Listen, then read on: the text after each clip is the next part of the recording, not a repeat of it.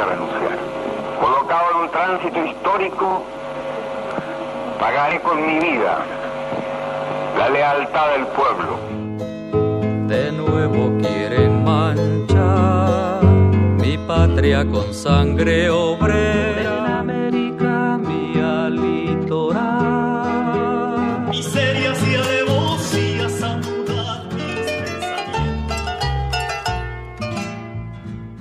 Radio UNAM presenta Allende los años. A cuatro décadas del golpe militar en Chile.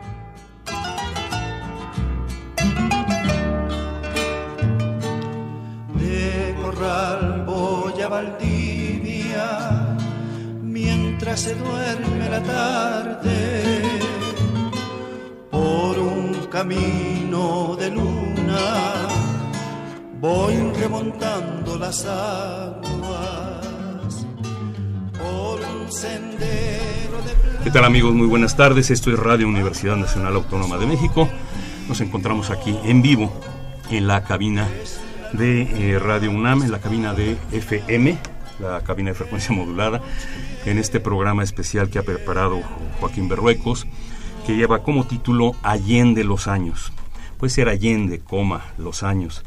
Puede ser Allende los años, más allá de los años, mucho más allá. ¿Cómo estás, Joaquín? Muchas gracias. Aquí Buenas tardes. A Radio UNAM una vez más, como hace 10 años, como hace 11 años, como cada que viene este 11 de septiembre, nuestro 11 de septiembre, el de Latinoamérica, sin olvidar que hay otro 11 de septiembre que nos queda más lejos, pero que tampoco olvidaremos. Este 11 de septiembre, el nuestro, el que recuerda el último día de don Salvador Allende, lo hemos querido hacer a lo largo de toda esta semana con una programación especial que Radio UNAM nos ha abierto las puertas, como lo hace siempre, para hacer este, este trabajo. Eh, lunes y martes pasamos unos programas, igual continuará mañana y pasado, pero hoy es un día especial y hoy, justamente a 40 años de ese cruel y sanguinario golpe de Estado, queremos estar aquí presentes y tenemos la fortuna de, de, tener a muchos amigos que nos van a acompañar a lo largo de las próximas tres horas. Tres horas vamos a estar aquí en Exactamente, vivo. para con todos ellos hacer una, un recuento de lo que han sido estos 40 años, también un recuento de lo que fueron los tres años de Unidad Popular y desde luego recordar esa parte alegre de, del pueblo chileno que cantó y contó historias maravillosas a través del grupo Intilimani, Quilapayún, Víctor Jara, Isabel y Ángel Parra, la eterna y maravillosa voz de Violeta. Todos nos van a acompañar a lo largo de estas tres horas, pero también tenemos testimonios y una gran cantidad de invitados que han aceptado venir para contar sus propias experiencias. Por lo pronto, si alguien quiere compartir, preguntar, eh, consultar, enviarnos algo, tenemos los teléfonos en cabina que ya conocen seguramente, 55 36 89 89 con dos con cuatro líneas. Este un número de larga distancia sin costo 01800 50 52 688. Bien, este vamos a comenzar, tenemos aquí en la cabina como primeros invitados, primero a Fernando Valadez. Fernando, gracias por estar aquí. Gracias por la invitación. Él es médico por la UNAM, psiquiatra y psicoanalista. Trabajó en el colectivo contra la tortura y la impunidad. Es miembro y docente de la Asociación Mexicana de Psicoterapia Analítica de Grupo y ha trabajado con sobrevivientes de tortura de la dictadura chilena. De ahí su, su presencia en esta cabina y pues bienvenido. Bueno, es muy importante que, que le pidiéramos a Fernando, un amigo de muchos años, pues participar en este programa porque hay una circunstancia que a raíz del golpe de Estado siempre quedó en el éter la discusión eterna alrededor de esa figura maravillosa de don Salvador Allende y su última existencia ahí en la moneda, algo que le había presagiado eh, sucedería en caso de que se quisiera romper el orden institucional. Él dijo siempre, ¿no?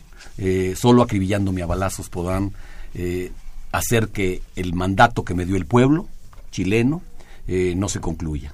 Y así fue. El Palacio de la Moneda, bombardeado de una manera verdaderamente absurda y criminal. ¿no? Brutal, sí. Y Allende con un pequeñísimo grupo de guardias armados presidenciales, los famosos GAP, que resistieron durante muchas horas el ataque eh, traidor y finalmente Allende muere, ¿no? Pero Allende pensaba que los carabineros todavía le eran leales. Sí, bueno, pensó que, hasta Pinochet le era leal, ¿no? Pero en la realidad eso no era cierto. Pinochet acababa de tomar el poder después de que Prats, un general eh, democrático que apoyó totalmente el cambio institucional hacia un gobierno socialista que promovía don Salvador Allende, este, fue finalmente asesinado después en Argentina y como había sido asesinado otro general, otro militar democrático justo cuando acababa de ganar don Salvador Allende. Entonces sube Pinochet y él piensa, y tiene un comentario por ahí en donde él dice, probablemente lo tienen prisionero su creía todavía en la bondad y en la fidelidad de lo que solo unos días antes él le había jurado.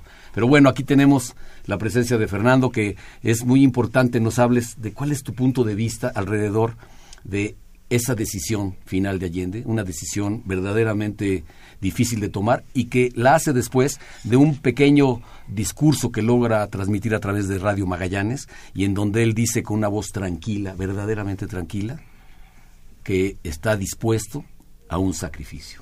Fernando, ¿qué opinas de esto? Bueno, pues primero que nada hay que eh, pues revisar un poco la vida de, del doctor Salvador Allende. Eh, él fue siempre un hombre de lucha, de lucha política, de lucha electoral, de lucha estudiantil. Eh, hay una, un dato ahí en una de sus biografías, seguramente habrá controversias, de que él tuvo un duelo a pistola con un, con un senador eh, eh, en 1952 a la edad de 44 años.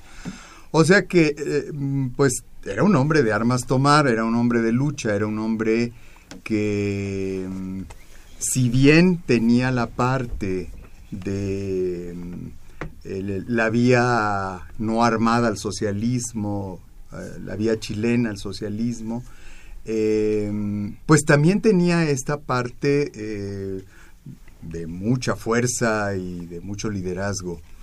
Em, es controversial eh, y siempre será controversial una situación de cómo terminó su vida.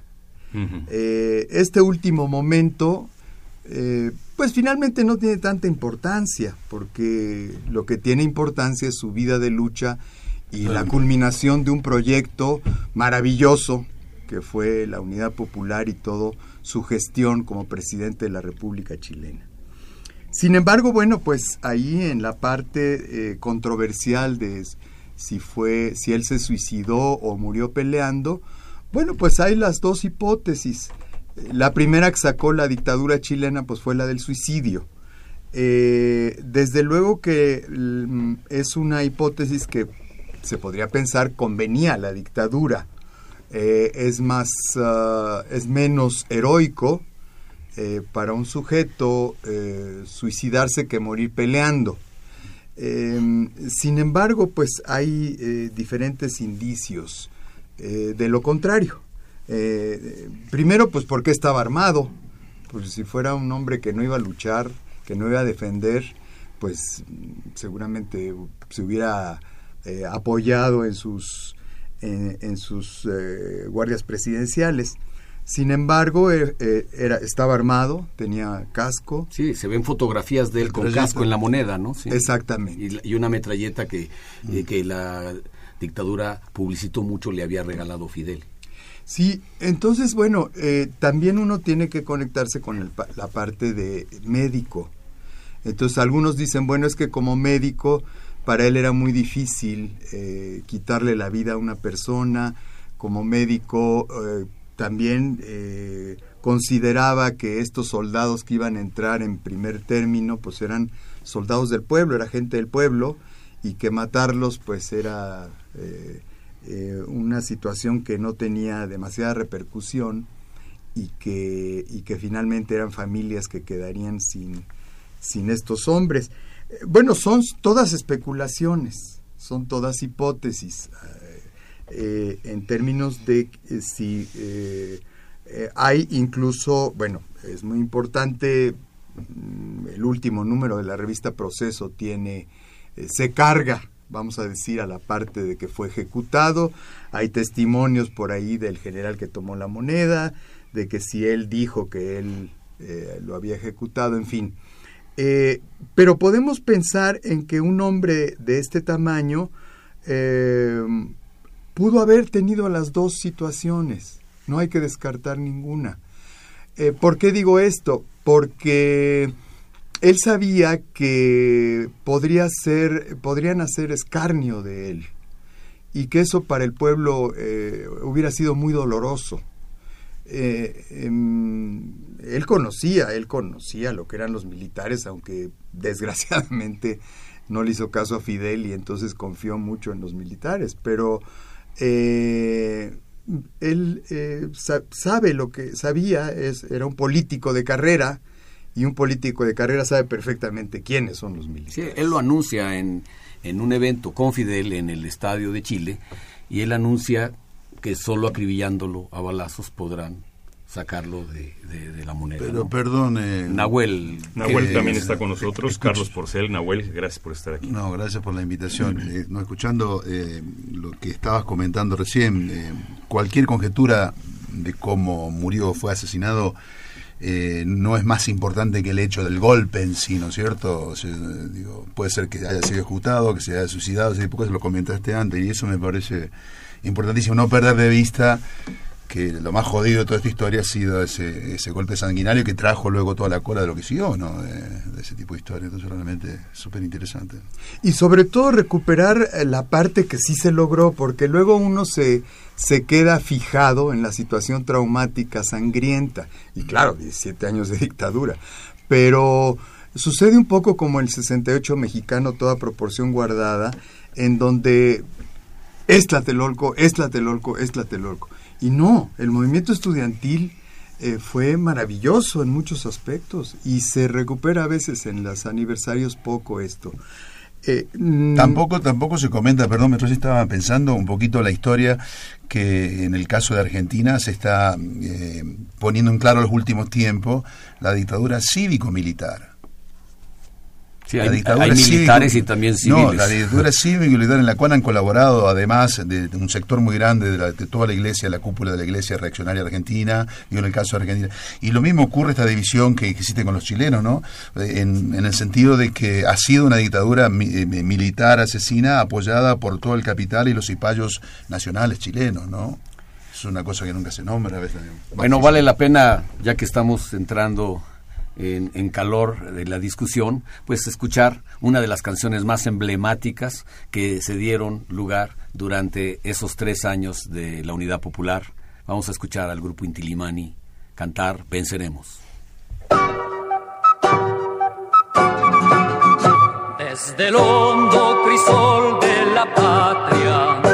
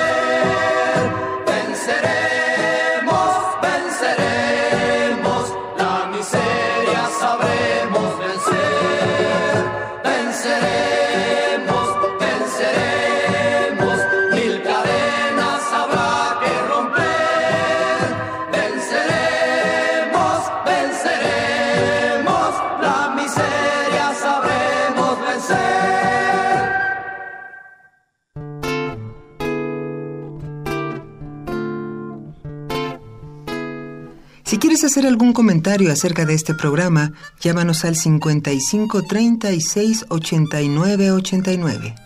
O escríbenos en Facebook Diagonal Radio UNAM y Twitter arroba Radio UNAM.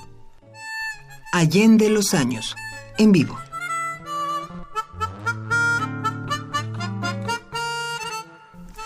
Bueno, pues ya está la invitación a que nos hablen por teléfono, quien quiera hacer algún comentario y demás. Queremos decir que hay algunos presentes que se van a obsequiar para todos los que hablen. Ahí va toda la serie de los cinco programas especiales de este homenaje a don Salvador Allende y el pueblo chileno. eh, se obsequiarán aquí en Radio Universidad, va a haber 50 copias para los que quieran tener los cinco programas y también Pero esto a partir de la semana que entra. a partir del lunes de la sí, semana sí, sí. que entra, sí. También se va a regalar un libro que se llama Rompiendo el Silencio, yo te acuso, Pinochet, de la colombiana Marta Elena Montoya Vélez. Es un libro hecho con, como con notas, con anécdotas, es un libro testimonial, que hay que decirlo, de una colombiana que vivió el golpe de Estado en Santiago de Chile y las peripecias que pasó a raíz de eso. Fue un libro escrito posteriormente, no se hizo en el momento, aunque ella narra en el libro que mientras andaba por las calles eh, como extranjera, a los extranjeros hay que decirlo, los, los perseguían especialmente, eh, porque todos los, ex- eh, los extranjeros que en ese momento circulaban por Chile era porque iban a apoyar al gobierno de la Unidad Popular. Entonces, al eh, suscitarse el golpe, todos los extranjeros ya son así como, como apestados. ¿no? Bueno, ahí está el ejemplo de la película Missing. ¿sí? que es una película que cuenta, de Costa Gabras, que cuenta una película filmada en, En México, México, por cierto. en el estadio, ahora de Cruz Azul. Eh, dato curioso, ¿no? Eh, necesitaban para filmar la película simular que era el estadio de Chile, el que hoy se llama Víctor Jara. Víctor Jara. En donde fue asesinado Víctor Jara. Y eso se hace la simulación en el estadio de aquí de- del Cruz Azul. Y entonces Costa Gabras pide facilitar que unos tanques, les preste el ejército unos tanques para simular lo que pasaba alrededor del estadio. Y el ejército le dijo que no, que, pues, que él no rentaba sus tanques. Dijo, bueno, entonces déjame traer unos de Estados Unidos, ¿no? No, no, México se no, puede, no se puede es traer de Estados invasión. Entonces se hicieron de madera, ¿no? Para los que, para los que vean la, No sabía, la- sí. la- es, eh, la- los tanques de, de la película. Que la película de paso termina con un alegato totalmente pro-yankee. Más o menos, más o menos. Ah, yo, yo considero... Vuelvo, vuelvo, a, vuelvo a mi tierra de la Donde democracia y esas cosas. Eso es cierto. La película... Sirvió para abrir eh, para abrir un campo de información en un montón de público, hablando de los medios de comunicación, que podían enterarse de algunas cosas que... Sí, pero, pero haciéndole un poco de justicia a Costa Gabras, creo que él cometió un error técnico. En efecto, Jack Lemmon creo que es el, Sí, el, que, el que hace la, la- la- el papel del padre de un americano asesinado por la Junta Militar por haber apoyado el gobierno de Unidad Popular a través de su esposa chilena, que en el amor todo se vale, ¿no?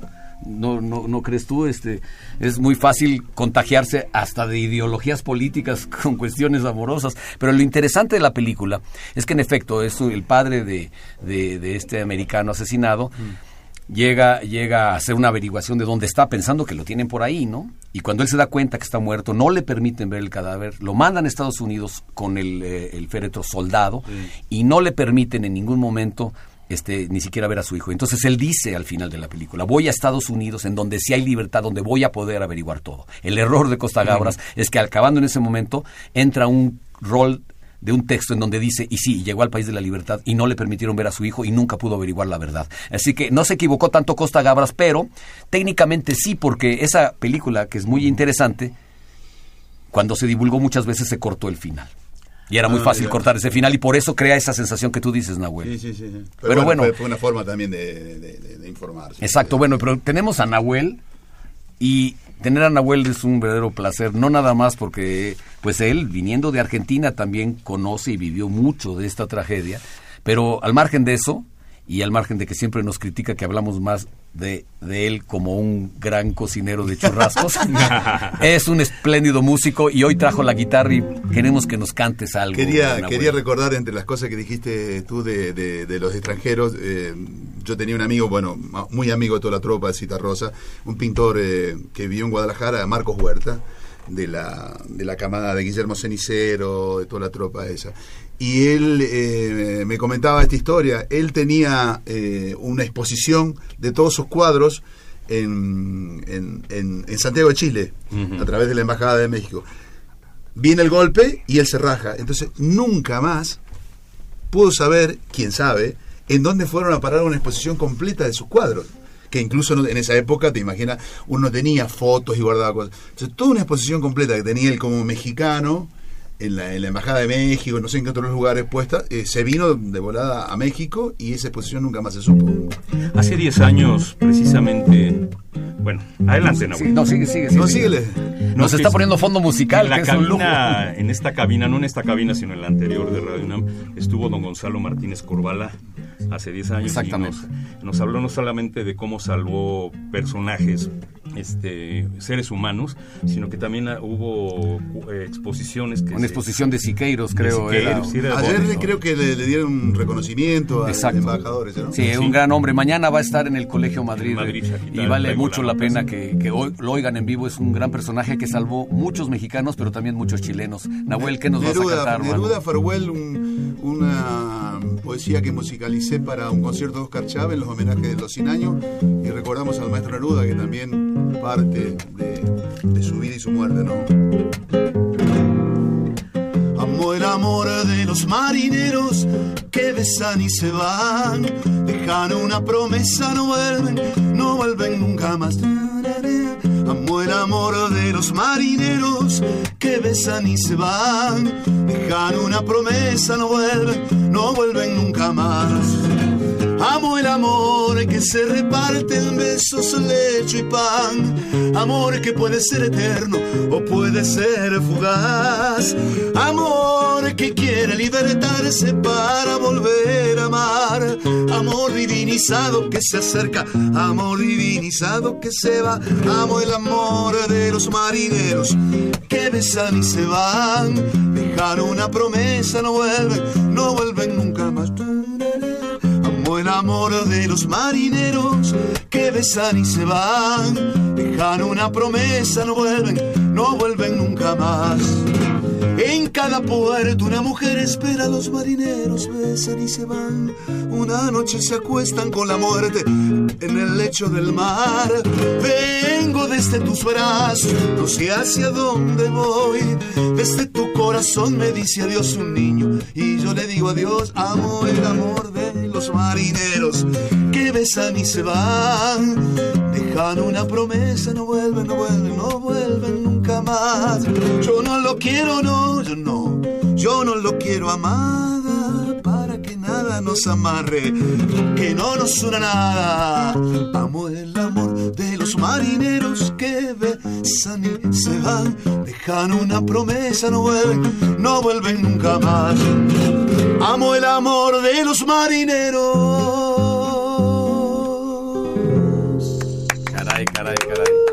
Muchas gracias, Nahuel. La cortamos por el tiempo. ¿eh? Háblanos Porque un poquito de esta canción.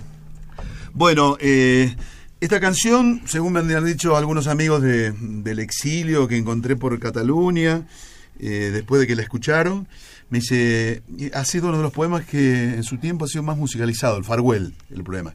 Es mucho más largo y hay versiones hechas incluso cantada y musicalizada por una cantante griega, pero estamos hablando del año 60 incluso, ¿no? Después hubo versiones Pedro Aznar, un músico argentino, el mismo Joaquín Sabina en otro homenaje que se hizo en España. Así que esto ha sido parte de este concierto, ya hace creo como unos siete años, que hizo Oscar Chávez en el auditorio. Nos invitó a Caito, Carlos Díaz Caito, a Delfor Sombra y a mí a, hacer ese homenaje en el medio. Y yo, bueno, tuve como la, la impertinencia de, de- estrenar dos canciones, un poco em, que, que también está en el disco de Oscar Chávez, así que tiene que ver un poquito con el lenguaje de un poeta que para nosotros en general ha sido entrañable, ¿no? Además de la figura que estamos hablando de Salvador Allende, que fue un faro súper importante para, los que nos tocó más o menos tener la adolescencia, ¿no? Así fue un golpe muy, muy duro políticamente. De, de don Pablo. No, además de, lo de, de, Pablo, la influencia de Pablo, de, de Pablo Neruda, pero también eh, toda la música chilena que luego del 73 eh, muchos estuvieron viviendo, como el grupo Los Jaiba, muchos de esa gente estuvieron viviendo en Argentina, hasta el golpe del 76 de Argentina. Entonces hubo una cercanía muy grande con todo lo que fue Violeta Parra, con Víctor Jara, con, con, con, con con, con, Patricio Mann, que para mí es uno de los grandes compositores. Hay de cantidad Chile, de sí. cosas, pero afortunadamente vamos a tener aquí claro. a Nahuel un rato más. Y bueno, me gustaría que cerraras eh, tu participación contándonos eh, sobre lo que estábamos hablando, Fernando Valadez. Este... Sí, mira, a mí me interesa mucho decir eh, que los culpables de la muerte de Salvador Allende, eh, si fue acribillado o fue suicidio, de todas maneras los culpables son los mismos el gobierno de Estados Unidos, el capital nacional y transnacional y los militares chilenos. Porque cuando a una persona se le lleva a una situación límite y se suicida, ahí la culpabilidad eh, recae en la persona que lo llevó a la situación límite. Quiero decir que además, eh, para los que somos médicos, eh, siempre tuvimos estos dos ejemplos maravillosos del doctor Guevara y del doctor Allende, que nos demostraron que se puede ser revolucionario y eh, haber estudiado medicina, a veces una carrera tan conservadora. Y entonces para nosotros fue ejemplo. Yo recuerdo que estaba haciendo mi servicio social en 1970 en, los Altos de Chiapas, cuando ganó las elecciones, bueno, cuando estuvo la campaña, y cómo eh, la voz de los Estados Unidos atacaba furiosamente al doctor, cómo eh, eh, Radio Habana defendía a capa y espada al doctor y cómo eh, yo, que era un pasante de medicina haciendo mi servicio social, eh, me había dejado ya eh, el gran ejemplo el doctor Guevara y ahora me lo daba el doctor Allende. Para nosotros como médicos de izquierda que hemos luchado por este y otros países, pues ha sido maravillosa la experiencia y además pude estrechar su mano cuando la visita en 1972. Muchas en gracias. Guadalajara hay un... No, aquí en, en, en, la, en México, la, columna sí. de la independencia. Sí, pero también en Guadalajara, lo digo porque tenemos por ahí un testimonio de lo que él nos dijo a los estudiantes en Guadalajara. El famoso discurso, el, sí. En diciembre del 72. Fernando, muchísimas gracias por tu presencia en este programa. Ya habíamos tenido la fortuna de tenerlo en otros programas aquí en Radio Universidad cuando hablamos de la historia del 10 de junio y no quise que en este evento no estuviera presente tus opiniones porque evidentemente tener la opinión de un médico como nos lo has dicho ahorita es muy importante. Gracias por la invitación. Vamos a continuar con un corte.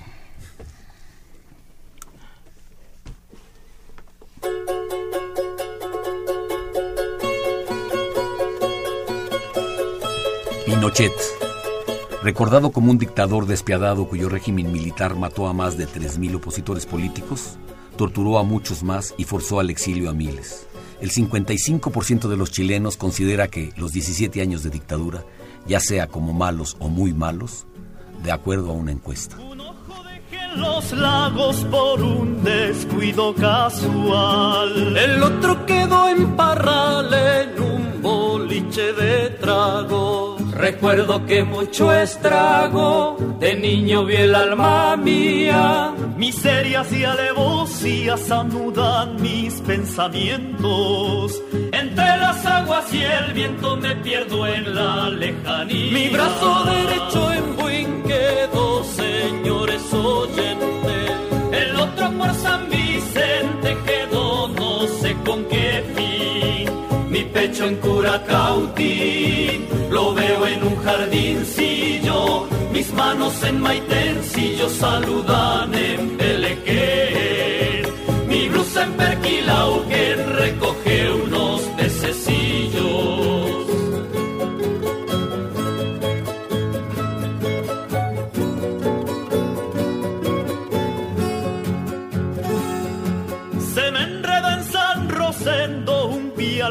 cruzar una esquina. El otro en la quiriquina se me hunde mares adentro. Mi corazón descontento latió con pena en Temuco y me ha llorado en Calbuco de frío por una escarcha. Voy en eso mi marcha a la cuesta el Chacabuco. Mi nervio dejó en graneros la sangre en San Sebastián. Y en la ciudad de Chillán la calma me bajó a cero. Mi riñonada en Cabrero destruye una caminata y en una calle de Itata se me rompió el instrumento y en Milgopa nacimiento una mañana de plata.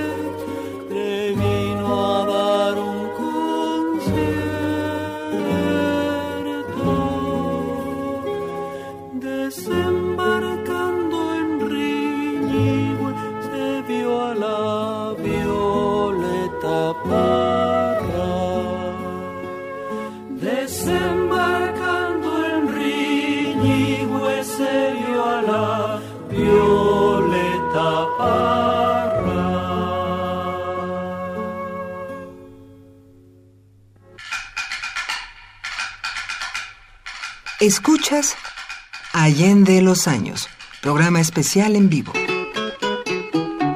A cuatro décadas del golpe militar en Chile.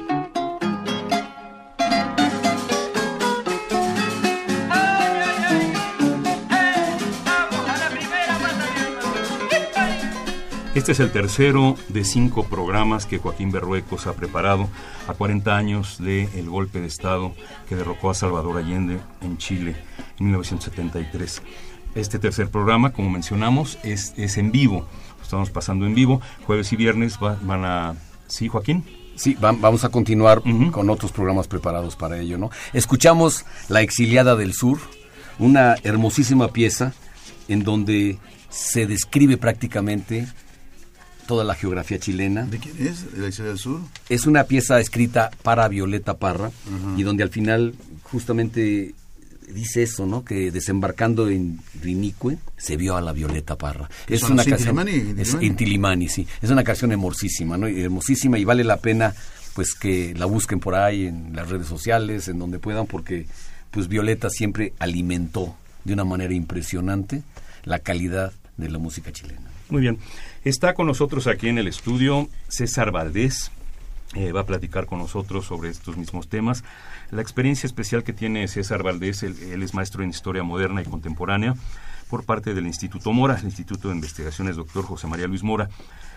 Él realizó una estancia de investigación en la ciudad de Santiago de Chile en 2009, durante la cual realizó trabajos de revisión documental en el archivo Vicaría de la Solidaridad AC y en la Biblioteca Hemeroteca Nacional de Chile así como entrevistas para el desarrollo de la tesis de maestría, interrumpiendo en la memoria, irrumpiendo, perdón, irrumpiendo en la memoria. Causa Rol 173, Fuerza Aérea de Chile. Él es muy joven y a pesar de sus pocos años ha publicado diversos artículos y ensayos sobre temas latinoamericanos, como algunos ejemplos, Alas para Chile, la construcción histórica de la idea de piloto en la Fuerza Aérea chilena, publicado en los cuadernos de posgrado del Instituto Mora y otro por la Facultad de Filosofía y Letras de la, eh, de la UNAM, por el Colegio de Estudios Latinoamericanos, Las batallas por la memoria, la renovación historiográfica chilena, es el título de, esta publicación. Y está aquí César con nosotros. César, gracias por acompañarnos. Gracias, César. es un lujo tenerte aquí con todo ese currículum y además un estudioso muy joven, porque muy joven, sí. este, de una situación que seguramente cuando se dio tú todavía ni nacías. No, no nacía, exactamente. ¿Por qué te interesó tanto el tema de Chile? Este, tú que eres tan joven, tú que no lo viviste, vamos, nosotros así hablamos de Cayo en, aquel entonces, estudiaba, hacía esto, hacía lo otro, pero a ti no te tocó, vamos. ¿Por qué te interesó tanto el tema de, Chile? Bueno, eh, primero que nada, buenas tardes. Buenas tardes, eh, Un gusto por la invitación, es un gusto estar aquí. Y bueno, eh, la, ¿por qué interesarse en Chile desde México y siendo joven? ¿no? Creo que eh, soy de una generación a la, a la cual le interesa mucho la democracia o le interesó mucho la democracia que se ve en las calles actualmente y que eh, en alguna de alguna manera eh, pues sí buscando en dentro de América Latina uno busca los referentes de la democracia eh, busca los referentes de las luchas sociales ¿no? entre todos esos referentes apareció Chile inicialmente yo había pensado comparar Argentina con Chile Argentina que siempre se ha visto como como aquel espacio donde los golpes de estados fueron recurrentes durante el siglo XX, y Chile aparecía como el ejemplo de la democracia, ¿no? una democracia que entre toda sus, su grandeza permitió en 1970 la llegada de una alianza eh, política de izquierda con un partido socialista, con un partido comunista al poder. ¿no? Y un fragmento de la democracia cristiana, el MAPO, ¿no? Sí, una, una alianza poco común, ¿no? que se pensara que podía acceder por una vía democrática a la construcción de, de, un referente de corte socialista de gobierno con toda una serie de políticas sociales ¿no? que, que iban dirigidos a ampliar la democracia, la democracia en Chile. Bueno, evidentemente, con todo lo que has escrito eh, y a 40 años de este evento, deben quedar como, como, muchas, como muchas de esas incógnitas que cuando se dio el, el, el, suceso no podíamos responder.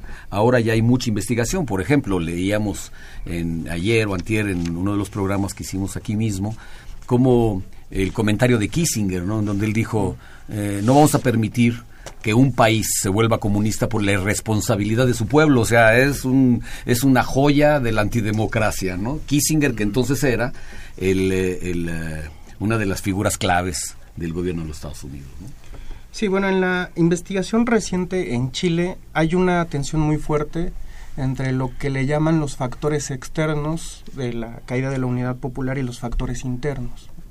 Entre los factores externos siempre se menciona exactamente la, presión de los Estados Unidos, el conflicto por el cobre, eh, el conflicto diplomático y sobre todo el, ver en su territorio de influencia un gobierno eh, no muy a su gusto. ¿no? Peligroso. Sí, ya tenía, ya tenía a Cuba ahí enfrente de Miami y tener a, a Chile en Sudamérica era tremendamente peligroso. ¿no? Y de los factores internos yo creo que es lo que más se discute actualmente en la, entre los historiadores chilenos, entre los especialistas chilenos. Eh, hay un historiador chileno llamado Jorge Magasich, que actualmente vive en Bélgica, que él parte de una idea bastante, bastante sencilla en su enunciación, pero creo que importante. Sencilla en el sentido de que dice que habría que sustituir la frase el 11 de septiembre de 1973 las Fuerzas Armadas derrocaron al gobierno democrático de Allende. Él considera que, había que habría que cambiar esa frase por el 11 de septiembre de 1973 una coalición de fuerzas políticas, sociales y económicas derrocaron al gobierno democrático de Salvador Allende. Como tú decías, cívico-militar. ¿no? Claro, como ahora se está nombrando, perdón, de, en, en, los últimos años, después de los juicios de Argentina, con respecto a la cuestión de los derechos humanos en este otro tiempo de, de Néstor Kirchner y Cristina, eh, se empieza a hablar a través incluso de las madres de Plaza Mayo y de abuelas de la dictadura cívico-militar, digamos, lo, lo, mismo casi que estás diciendo tú, o sea, en la cual además de cívico estaba metida la curia, la iglesia, un montón de cosas. Bueno, es, es, es, muy evidente que la participación incluso, y eso está documentado, de los que después de que termina la dictadura, pongámosla entre comillas, no porque no fuera dictadura, sino porque eso de que terminó es un poco relativo, ¿no?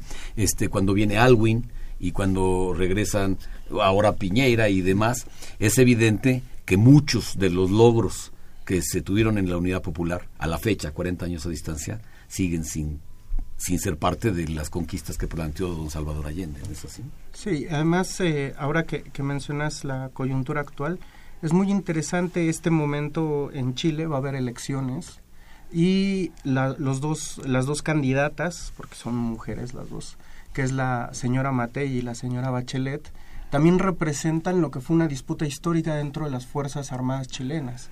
El general Alberto Bachelet eh, estuvo encargado de la distribución de productos durante el último tramo del gobierno de la Unidad Popular, y es reconocido como un militar constitucionalista que defendió al régimen y que murió bajo tortura el régimen.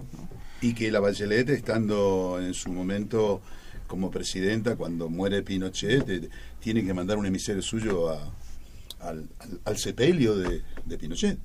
Sí, porque no podía estar presente, ¿no?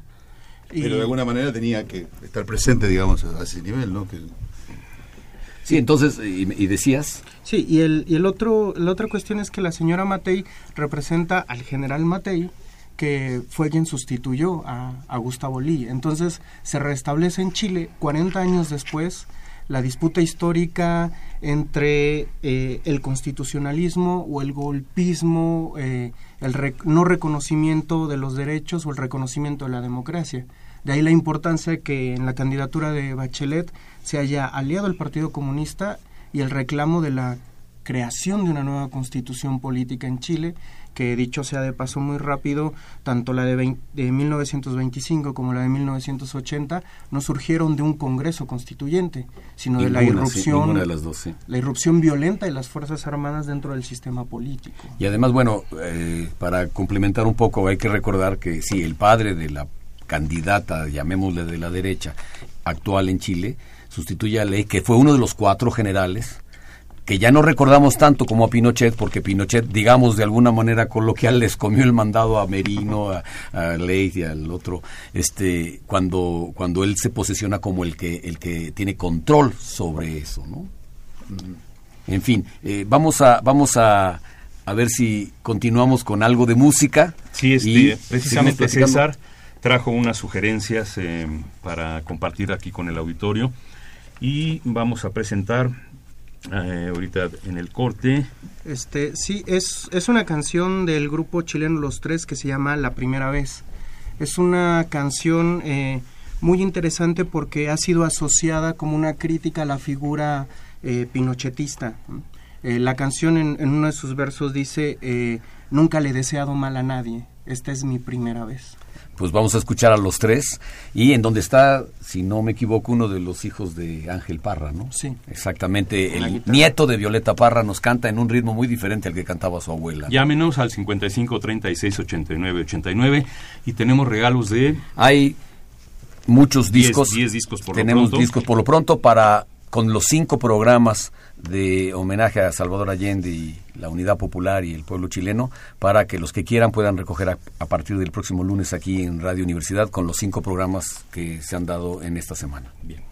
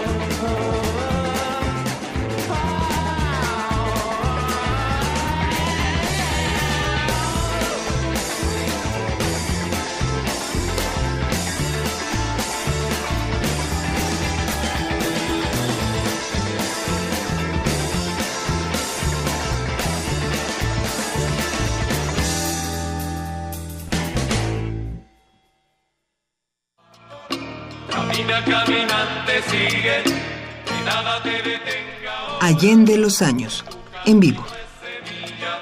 Teléfono en cabina 5536 89 89.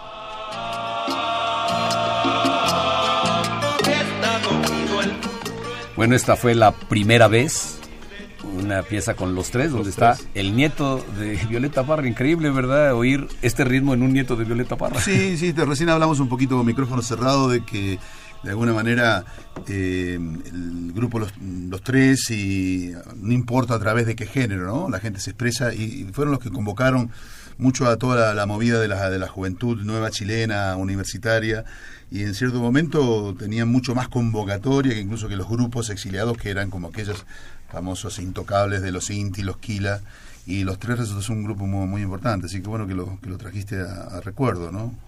Pues gracias César Valdés por estas sugerencias musicales, bueno, por esta en particular. No, hay otras más adelante, oiremos un rap chileno que ese sí es muy claro de entender todo lo que dice y cómo el lenguaje también es un lenguaje que va en la misma línea de lo que oímos durante muchos años con quenas, bombos y charangos, ¿no? Estuviste hace cuatro años tú en Chile. ¿Cómo respiraste tú este ambiente a 37 años, 36 años después del golpe de Estado? ¿Qué ambiente político? ¿Cómo la gente ha cambiado? ¿La gente sigue igual? Pues yo creo que eh, el tiempo ha ido quitando como la, la, cortina que tenía la gente para hablar acerca de, del 11 de septiembre, de, qué les pasó durante la dictadura militar y hay mayor receptibilidad a hablar, pero esta receptibilidad eh, también se ha expresado en dos reivindicaciones muy distintas, la reivindicación de los que ganaron y la reivindicación de los, de los que perdieron. En una disputa por tratar de controlar el recuerdo.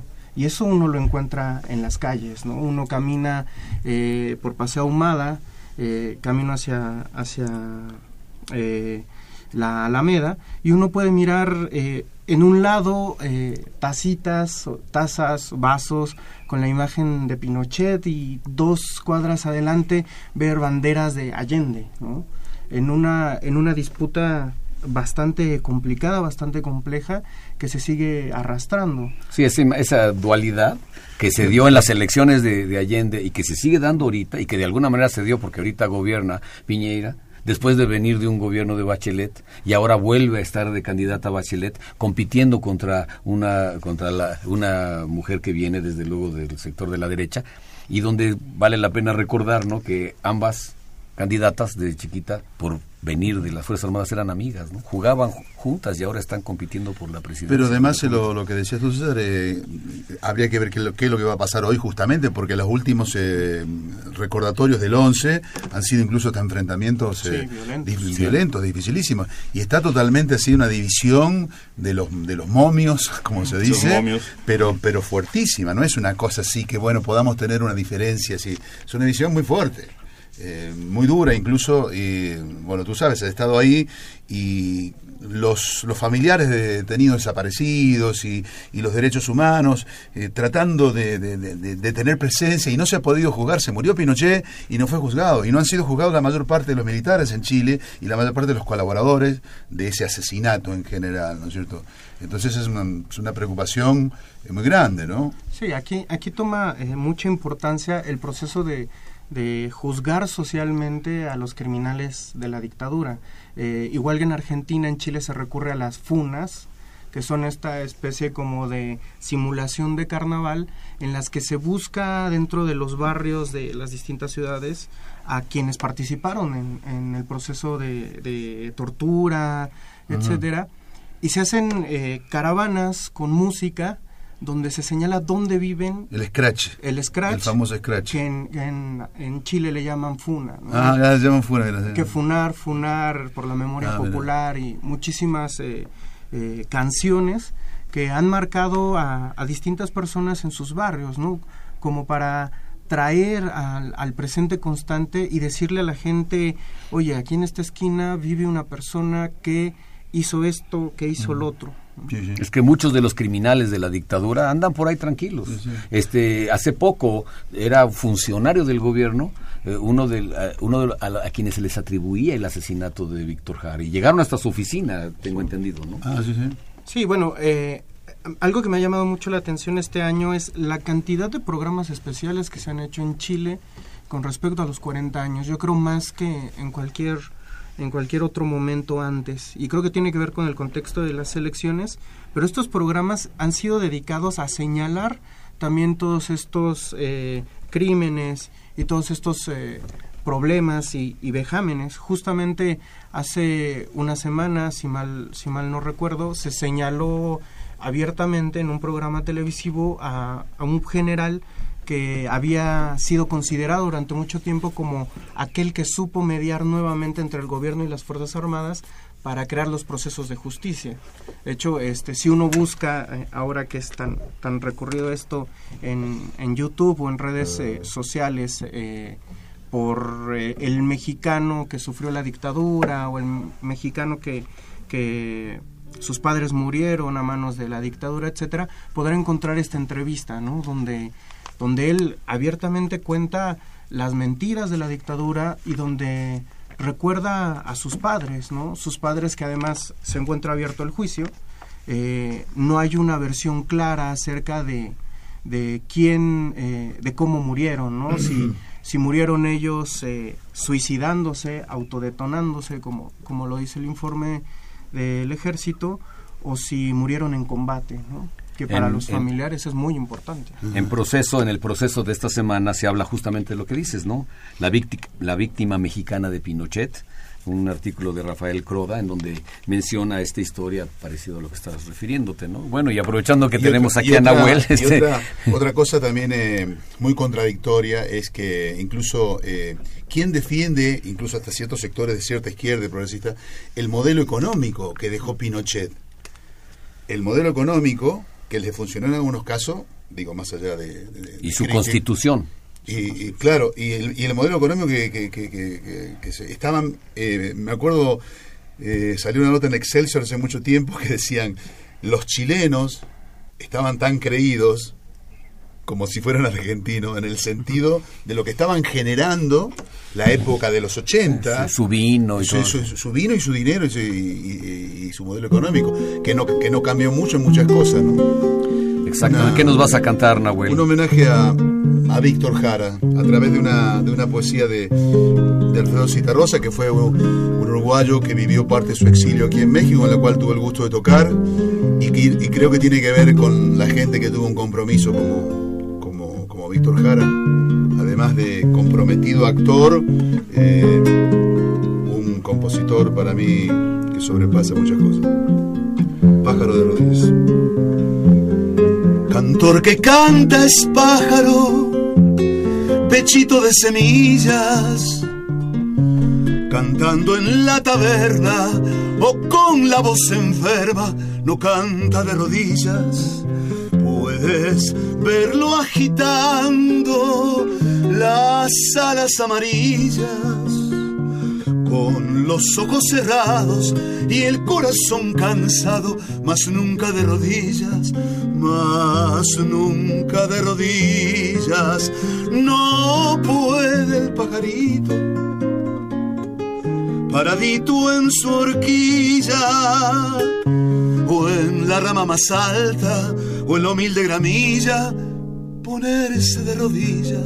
Hablo del pajarito y de su cancioncilla que pueden hacer muerta, que pueden hacer cierta, pero no de rodillas, pero no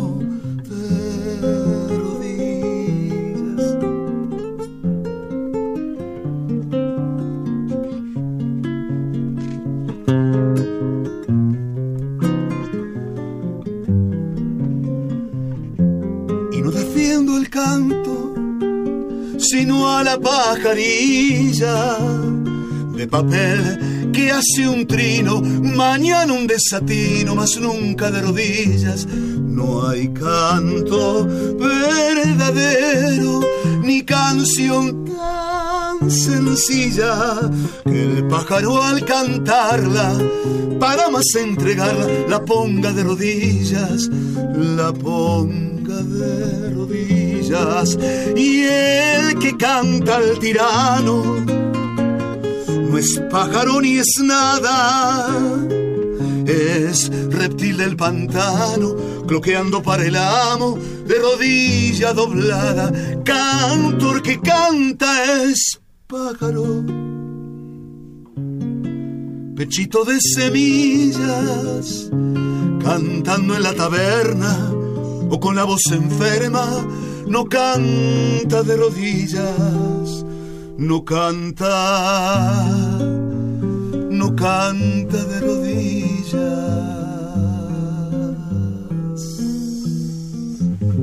Bravo, Nahuel. Un abrazo a Víctor Jara donde quiera que esté, ¿no? César, eh, nos queda ya poco tiempo contigo, hay, hay otra larga lista de invitados. ¿Con qué te quieres despedir? A mí me llama la atención tu interés específico por las Fuerzas Armadas de Chile y por la Fuerza Aérea. ¿Algún motivo especial?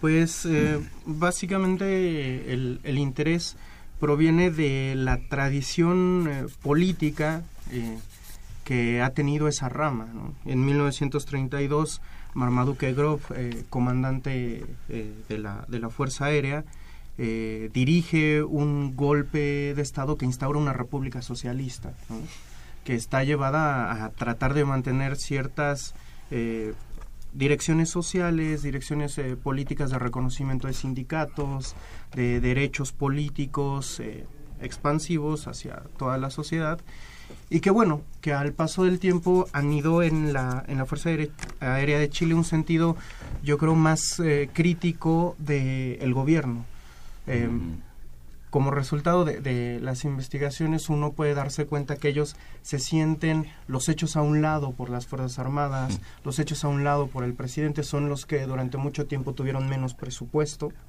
y los que sufrieron un poco más esa retirada de dinero que se tuvo durante los años 40 y 50. ¿sí? Entrevistando a exmiembros de la Fuerza Aérea, ellos recuerdan que por ahí del 62, 63 tenían que tener más de un trabajo para poderse mantener. O sea, al mismo tiempo eh, daban cursos en la Escuela de la Fuerza Aérea eh, y conducían taxis o eran meseros, cosa que les fue anidando un sentimiento de rencor hacia los políticos y que en un determinado momento se parten dos. Unos se vuelven más eh, sociales, no necesariamente de izquierda, pero sí se hacen más hacia, hacia una tendencia que simpatiza con la unidad popular, ya estando la unidad popular en el gobierno, y otra tendencia que es irruptora del sistema político, que ve mal a la existencia de, una, de un gobierno como el de la unidad popular y que bueno, que se, que se va a arrastrar hasta sus últimas consecuencias, ¿no?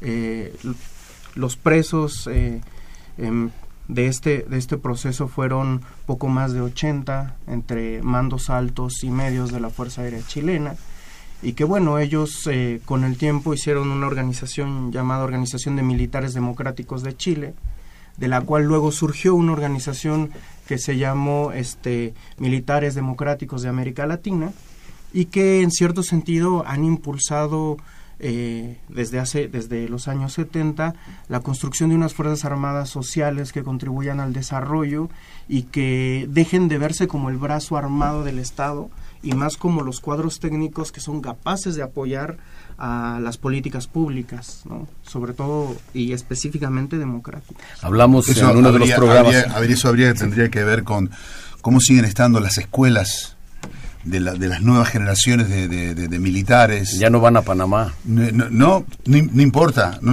no significa que no vaya a Panamá, pero el concepto eh, prusiano, que es el concepto de, de- en el caso de, incluso lo de Argentina, pero también pasa con eso, que son una casta.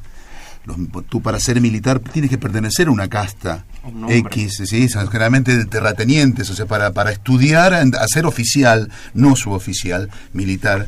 Suboficial puede ser cualquiera hijo del pueblo que hace una carrera y máximo llega a suboficial mayor, que viene un teniente primero y, te pasa por encima. Pero para ser oficial, con la especulación de capaz que el, día de mañana seas presidente de un país, pertenece a una casta de oligarcas terratenientes. Sí, hay, hay un gran estudio al respecto. Y no han cambiado archivo- las escuelas con la forma de ver al civil, no han cambiado con la forma de ver al civil. El civil es el enemigo.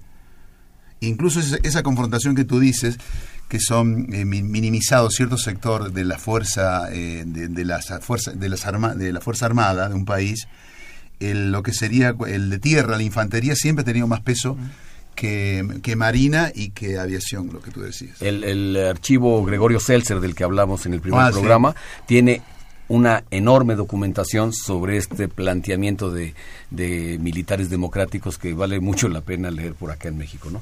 Este, te queremos agradecer mucho tu presencia. Ojalá de, veras que se pueda ahondar mucho más sobre esto y bueno, el público ya sabe de tu existencia para que conozca tus trabajos. Es que hay dos reportes del auditorio. Habló Miguel Ramírez García, eh, felicitando a Radio UNAM por haber, ah, por hablar de lo que pasó en Chile y por lo que pasa en Chile. Felicitaciones por la música también para Nahuel. Y habló María de Los Ángeles Perdigón Castañeda de Tlalpan con una, con dos preguntas. Una dice ¿qué pasó con Danilo Bartuli? Y la otra ¿qué pasa, qué pasó con los campos de concentración? Y es licenciada en historia, es profesora y nos habla, como les dije, de Tlalpan. ¿Alguien que quiera comentar algo? Danilo Bartuli y los campos de concentración. Pues eh, en el caso específico de, de Danilo, eh, no sé en qué haya terminado. Eh, de los campos de concentración, eh, puedo decir que si uno va a la Vicaría de la Solidaridad, que hoy día existe como archivo, eh, y pide un mapa de los campos de concentración chilenos, eh, pareciera que el país eh, tiene alguna enfermedad con erupciones eh, Hmm. a, a todo lo largo, ¿no? Tan largo como es Chile, hubo campos de concentración. Y que, bueno, que los juicios eh, continúan, se van, van algo lentos, eh, eso hay que reconocerlo, pero ahí habría que decir que la comisión VALEC 1 y 2 eh, han ido conformando cierto trabajo serio que, que ha ido decantando en, si no condenas, que, que creo que llega un momento en el que pedir la condena de, de los crímenes del- de las dictaduras se empieza a ver lejos, sí por lo menos los señalamientos públicos y sociales en medios de comunicación sobre, sobre los casos, ¿no? que yo creo que ya es un paso gigante para generar esta conciencia de lo que sucedió. Lo que pasa es que los crímenes de lesa humanidad, incluso volviendo al, al, al- al juez Baltasar Garzón y toda la problemática de la nueva investigación, incluso de los crímenes de Franco, eh, eso va a ser una cosa que mientras haya sobrevivientes y familiares que tengan que ver con la memoria y la historia, eh, los lo seguirán hasta los últimos, ¿no? hasta el último tiempo. Entonces, eh, realmente es súper interesante lo que está pasando. El eh, no hace mucho pasaron aquí una muy buena serie, no sé si la llegaste a ver, Chicharo. Eh, ¿Cómo se llama? Una serie de televisión chilena, muy bien hecha. En Canal 11. Es, En Canal es sobre 11. la Vicaría de la Solidaridad. ¿La, la, la- la has visto tú? Me- muy bien hecha, muy bien actuada, muy bien actuada sin, sin golpes bajos. Me, me encantó esa serie, me encantó. Vamos a ahora entonces aprovechar que hay una sugerencia pues de la música joven, de la música nueva en rap, un rap chileno, pero escuchen la letra de este rap. Bien. Yo paso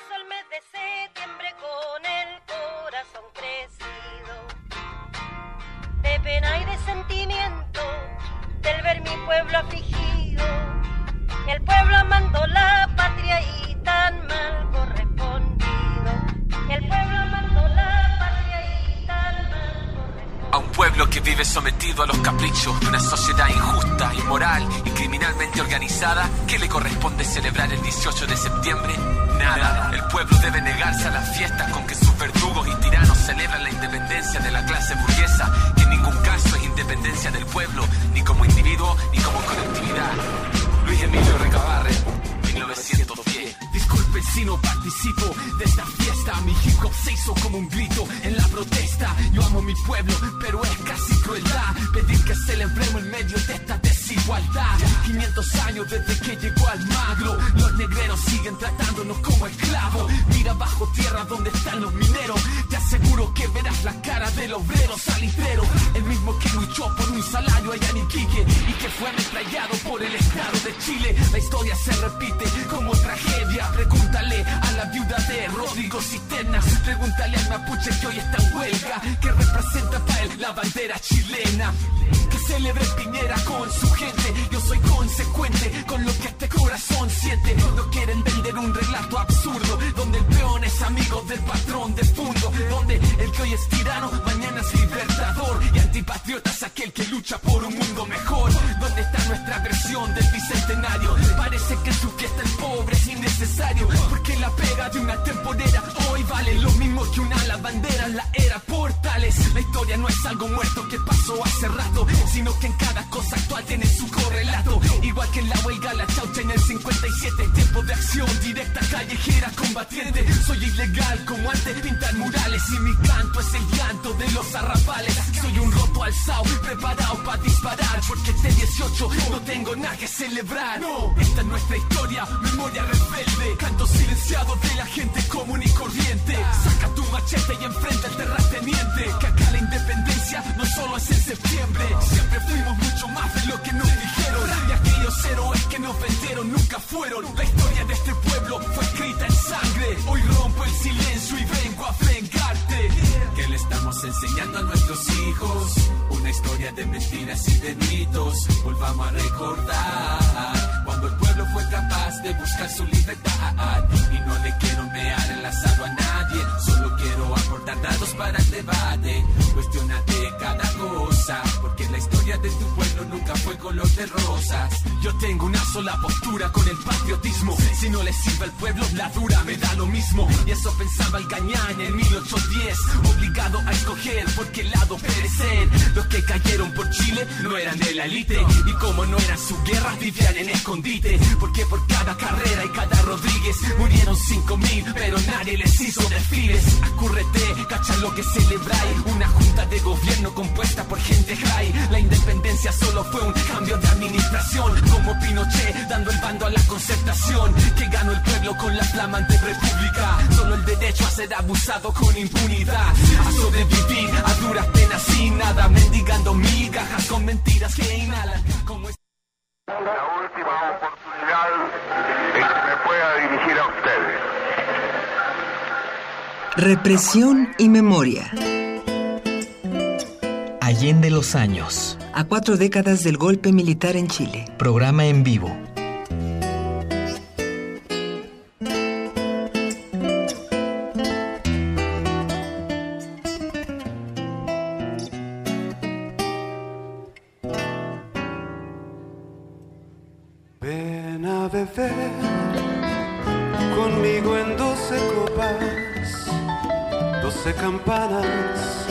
Esta medianoche escucharás al bronce congelado tañendo nuestro adiós con doce voces. Ven a besar conmigo en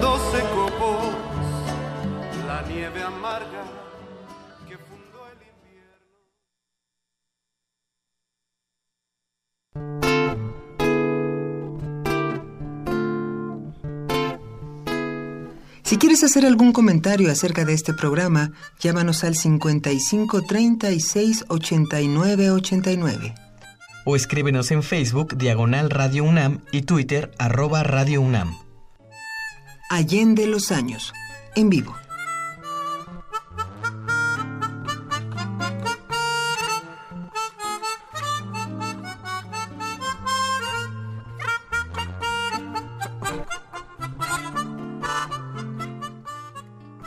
Bueno, pues escuchamos al grupo Subverso, alumnos de un maestro de historia, un maestro de historia importante allá en Chile, premio de historia y demás, y que se ha dedicado a incursionar ahora en el con este modelo del rap para contar historias muy interesantes. Se habla en algunos de sus trabajos del movimiento mapuche, de los pingüinos, el movimiento estudiantil del 2005, etcétera. Vale la pena que busquen por ahí en YouTube y demás al grupo Subverso, los que les guste el rap, Subverso y los que quieran conocer más sobre la realidad de lo que pasa en Chile. Te agradecemos muchísimo tu presencia, de veras fue muy interesante lo que nos has comentado. Pues sí, despedimos a César Valdés y le damos la más cordial bienvenida a el poeta, escritor, Hernán Lavín. Gracias, maestro, por estar con nosotros. Este, y despedimos a, Carlos Valdés. Muchas gracias por, por todo. Perdón, perdón, César Valdés. Ya te cambié el nombre. Y tendríamos mucho más de qué hablar, pero los tiempos son cortos. Bien, maestro, antes de empezar la conversación con Hernán Lavín Cerda, déjenme de leer una pequeña semblanza de él. Él es un escritor chileno que radica en México precisamente a raíz del golpe militar, miembro de la llamada generación del 60 o de la diáspora. Ha practicado los géneros de la poesía y la narrativa. Y fue su encuentro con Pablo Neruda el trampolín para sus obras su amistad con el Premio Nobel chileno comenzó en 1961 en el Cementerio General de Santiago durante el funeral de Lenka Franulik, traductora de Virginia Woolf y considerada la primera mujer en ejercer el periodismo en Chile. El primer poemario de Hernán Lavín, La altura desprendida, apareció en 1962 y alcanzó a publicar otros seis antes de abandonar el país. En Chile, como periodista cultural, en La Nación, Última Hora y El Siglo, Publicó algunos textos en revistas como El Viaje, Boletín de la Universidad de Chile, Mapocho, Punto Final, Atenea y Ahora. Después del golpe se asiló junto con su esposa en la Embajada de México en Santiago y luego de un mes logró abandonar Chile. En México ha colaborado para revistas como Letras Libres, Siempre, Casa del Tiempo, Diálogos, Revista de Bellas Artes, Revista Mexicana de Cultura, Revista Universidad de México, Texto Crítico, uno más uno y vuelta. Y lo más importante en este momento es que está aquí con nosotros. Muchas gracias, por su presencia, maestro. Y nos decían que nos va a leer algunas de, algunas de sus obras, nos encantaría y bueno, aquí sea usted bienvenido a Radio Universidad. Muchas gracias.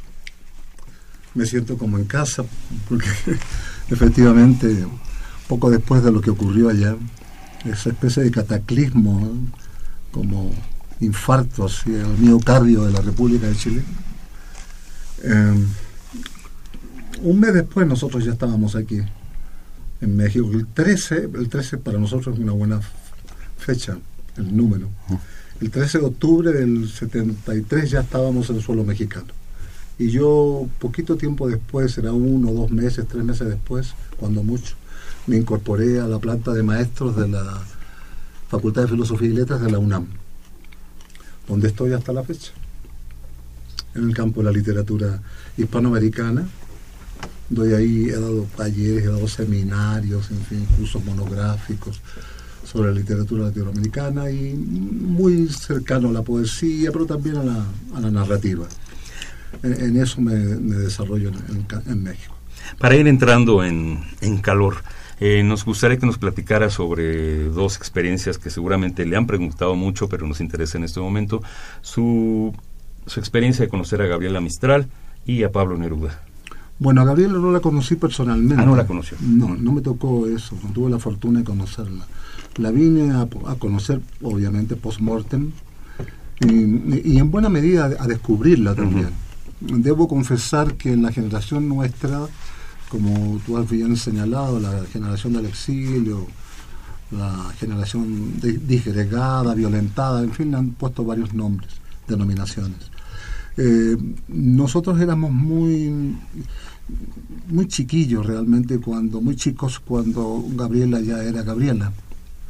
Entonces la vinimos a descubrir después. Yo la vine a descubrir incluso diría que aquí en México en buena medida salvo una, un personaje de la generación nuestra que vive en Chile que es un escritor muy reconocido allá Jaime Quesada poeta también él y narrador y ensayista, él sí tenía un cierto conocimiento mayor que nosotros en ese momento. Después la vinimos a descubrir, ¿no? Y claro, ha sido una sorpresa muy grande. En el caso personal, yo la vine a descubrir mucho acá en México.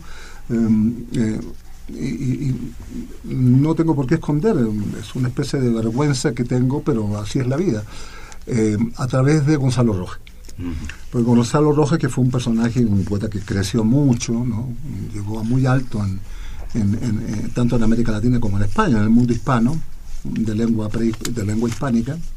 Eh, Gonzalo sí la trataba, sí la conoció antes, y, alguna vez nos señalaba, eh, lean a la Mistral cuanto antes, no se tarden mucho, y léanla en algunos textos que no son los más reconocidos por ella que son unos textos que se, eh, se llamaban recados, recados a Chile, o otro eh, eran textos sobre, ¿qué te digo yo? Discursos sobre las piedras, por ejemplo, cosas de ese tipo.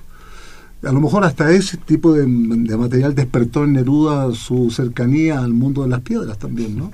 Pudiera ser. Pudiera ser porque Neruda era coleccionista de muchas cosas y entre otras cosas de piedras también. Así es. Y de caracoles y todo eso. Pero entonces, eh, por ejemplo, los elogios. Los elogios, que así los llama Mistral, elogio al aceite, elogio a las piedras, elogio al vino, a mucho tipo de, de- de- de elementos. Como las odas de Como la- Neruda. en el fondo son como un poco como las sodas, pero fíjate que yo llego a pensar en algunos momentos que son hasta más intensas, en líneas generales. ¿eh? Van en prosa, pero son poemas en prosa.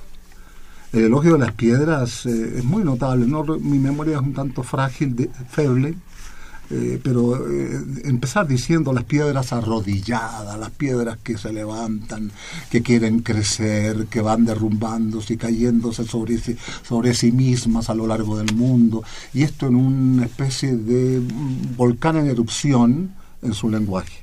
Y un lenguaje potente, fuerte, poderoso, una verdadera joya eso. Toda una metamorfosis geológica. Sí, ahí. claro, claro, claro, claro que sí. Y, y entonces en ese sentido era una adelantada la Mistral. Eh, mm, eh, en el caso de Gonzalo, Gonzalo le, le ha sacado mucho en el buen sentido también, todos venimos de todos. Desde el punto de vista, eh, eh, digamos, del lenguaje, mm, eh, digamos, eh, tanto las alianzas dentro de los del lenguaje, las, las relaciones entre una palabra y otra, como en- simplemente en vocabulario. ¿Mm? Eh, cierto tono que tiene incluso la prosa de, de- de- de- Gonzalo Rojas, que es uno de nuestros grandes poetas de América Latina, eh, viene de la Mistral, sin duda alguna. Ese es un punto. Y el otro punto que me preguntabas Era sobre Pablo Neruda. sobre Pablo Neruda. Ahí sí, claro, ahí sí hay una cercanía física real. Eh, eh, eso empezó eh, en un en un cementerio. Eh, nos conocimos y yo lo tengo por ahí escrito en alguno de mis libros, en un libro que que, es una reunión de ensayos, ensayos casi ficticios que publicó la Universidad Nacional Autónoma de México, la UNAM, hace ya varios años. Y ahí yo en un pequeño ensayo narro esta historia de cómo el encuentro mío con Neruda. Y eso partió de una ceremonia fúnebre en el Cementerio General de Chile, donde hay mucha gente que está sepultada y algunas de ellas tuvieron que ver con post-1973, ¿no? Allí. Bueno, eh, allí eh, había una maestra que teníamos en la Universidad de Chile que era Lenka Franulich, que era de ascendencia yugoslava, de la antigua Yugoslavia. ¿no? Bueno, y esta mujer era una periodista y al mismo tiempo yo diría que era una especie de escritora al mismo tiempo. Y, empezó a trabajar mucho como maestra en la Universidad de Chile, en la Facultad de, de- de Humanidades. Fue una, estupenda maestra en la Escuela de Periodismo, donde yo estuve también, en la Universidad de Chile, cuando estaba empezando esa escuela. Y al mismo tiempo era una traductora, por ejemplo, había traducido a, la Virginia Woolf el libro Olas, nada menos. Eh, era directora de la revista Arcilla, que era un semanario como podría ser hoy día. mm, ¿Qué semanario importante de México tenemos? El, el semanario que sale. ¿Literario o...? No, en general. ¿no? El proceso. Proceso. Un poco, un poco en esa dirección. Un poco, más o menos. Y total que, bueno, se enferma esta maestra de pronto, se enferma grave, fallece, y a mí me encomienda la sociedad, digamos, la no era la sociedad de escritores, iba a decir sociedad de escritores, no. Era la mm, Federación de Estudiantes de la Universidad de Chile. ¿Qué edad tenía usted? Yo tendría allí, esto fue el año 62, si no recuerdo mal. Yo nací el 30 39, mm, como 22, 23 años por ahí, no más. Entonces me encomienda a mí decir unas palabras en el funeral, en el cementerio, cuando la estamos despidiendo a Lenca. Y la Sociedad de Escritores de Chile le encomienda lo mismo a Neruda. Y había otros, otras personas también, personalidades de otros campos mm, de la cultura, del periodismo, de, la radio, de las radioemisoras, que, que también participaron en ese, en ese evento. Y entonces ahí yo escribí, yo escribí un texto que salió una especie de forma de poema y leí ese texto, leí ese poema. Y después Neruda cerró el evento y empezó con ese poema en prosa que, que dice, eh, dice algo así como, aquí hemos llegado a despedirte, Lenca, eh, tú fuiste para nosotros una luz en el camino, algo así empieza con, a hacer un juego de metáforas. Y, claro, mm, eh, como lo leía él además, eh, eh, fue una emoción muy grande. Y, dice en un momento, me, perdón, me puse corbata negra para despedirte, Lenca. Así empieza el texto. sea, Chile, un país, un país de poetas, ¿no? Y bueno, vamos a recordar a otra poeta maravillosa, decimista como pocas, Violeta Parra, cuando nos cante, nos cuente, nos cante en forma de un, eh, puras esdrújulas la mazurquica modernica.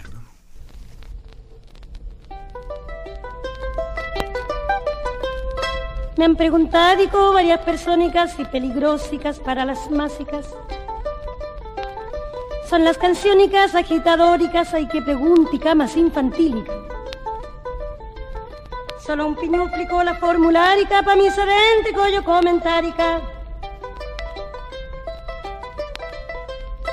Le contestádico yo al preguntónico cuando la guática pide comídica. Pone al cristiánico firme y guerrérico por sus poróticos y sus cebollicas. No hay regimientico que los detenga y casi tienen hambrica los populáricos.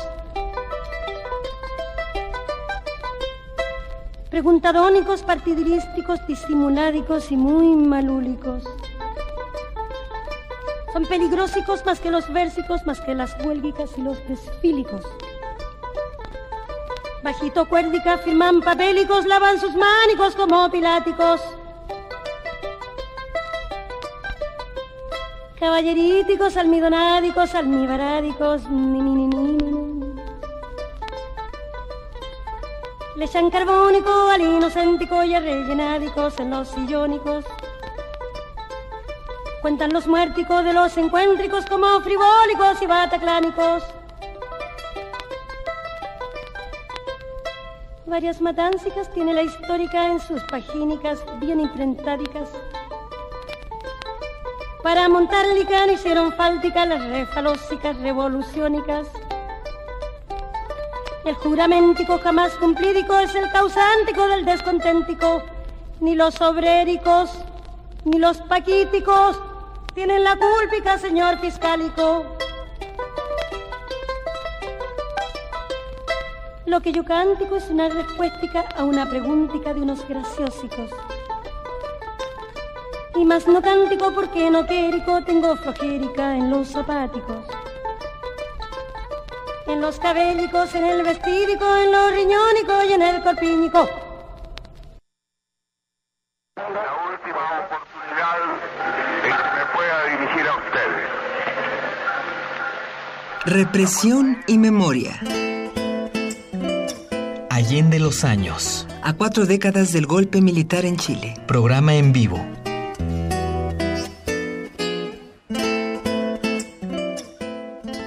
Pues ahí estuvo la mazurquica modernica de Violeta. ¿Qué decir de Violeta?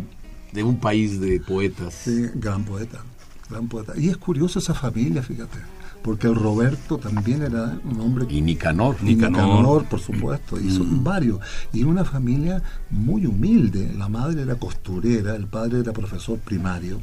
Dice Nicanor que en su casa, en una especie de casa de tablas en el sur de Chile, en Chillán por allí, eh, eh, dentro la- las paredes estaban tapizadas con periódicos y que él un poco desde muy chiquillo empezó como a empezar a leer, a balbucear eh, en las paredes de su casa, porque todo era escritura de los periódicos. Aprendió de las paredes. Es importante decir, mañana vamos a continuar con este homenaje que hemos hecho a don Salvador Allende, al pueblo chileno, a toda esa gente que aún sigue en resistencia por ahí, eh, en un programa especial donde vamos a retomar una de las a mi juicio, mejores obras que se dieron en términos musicales, que es eh, un El canto por una semilla, una obra basada en puras décimas de Violeta Parra, del maravilloso libro de décimas de Violeta Parra. Estamos hablando recién con el... Con en donde ella cuenta esa historia. La verdad que yo a veces hago una especie de taller que se llama la palabra y la, la, música y la palabra, el ABC de la canción popular en general, ¿no? Y, tiene, y, el mejor ejemplo de las décimas, que hablamos de por sí, incluso por, separado, cada décima, incluso desde volver a los 17, gracias a la vida y todos los otros, es de una perfección, de un ritmo y de un vuelo poético, de un aprendizaje hermosísimo. Sí, porque, porque es muy, además, muy popular cualquiera lo entiende. Entonces ella hace una gran descripción de todo lo que le rodeaba en su libro Las décimas. Y eh, hay una obra magnífica que el grupo Intilimani y su hija Isabel retoman y que se llama El canto para una semilla, en donde reconstruyeron la historia de una semilla, digamos, de la semilla de un revolucionario, una revolucionaria, y donde cuenta cómo nace en Chillán, eh, cómo eran sus padres, cuál es la historia de ella, y hace una narración. Mañana tendremos este programa a las dos y media para retomar el canto una semilla. Es interesante que esta obra se grabó eh, poco antes del golpe de Estado y prácticamente quedó en el olvido y perdida la obra. Eh, afortunadamente para mí, eh, una hermana mía que iba todos los años a Chile me trajo esta obra y pudimos conocerla. Mañana la reconstruiremos en la forma en la que se puede porque la obra se retomó y se hizo luego en Italia. El Intilimani acabó en Italia y hay un, la obra estaba narrada en italiano y aquí en Radio Universidad hicimos algunas peripecias para poderla cantar y, contar de nuevo en español y con la intención de que se haga un enorme homenaje a esa gran poeta que fue Violeta Parra. La película no está mal, ¿eh? es una maravilla. Violeta se fue a los cielos, hermosa película. de, cuando se meten con un con un personaje que uno admira tanto y una cosa real que cuando la lleven al cine no se convierta en una cosa comercial. Y la verdad que la actriz y el personaje me, encanta. Quiero leer un tuit. Eh, nos lo manda Rana Cuevas. Qué moderno que estás. Y dice, no, Radio UNAM se moderniza. dice, pónganle a Radio UNAM para que oigan a mi maestrazo Hernán Lavín, gran poeta chileno recordando a 40 años. Pues vamos a oírlo, ¿por qué no nos lee algo, maestro? Pero les voy a leer un texto estos son los textos que uno no, hubiese tal vez querido escribir, pero así es la vida. Eh, eh, acaba a aparecer esto de si el presidente fue victimado o no, de mano propia o no, pero finalmente, eh, realmente eso fue un crimen evidente. El texto se, titula Abandonado en su palacio y tiene un epígrafe, digamos, un pequeño epígrafe que yo escribí también, que dice, al espíritu de Salvador Allende, con una sonrisa casi invisible, de vuelo en vuelo. Y el texto es el siguiente. Perdido en su palacio de gobierno, el capitán general no puede más con el fantasma del presidente asesinado en aquellos días del crimen casi perfecto.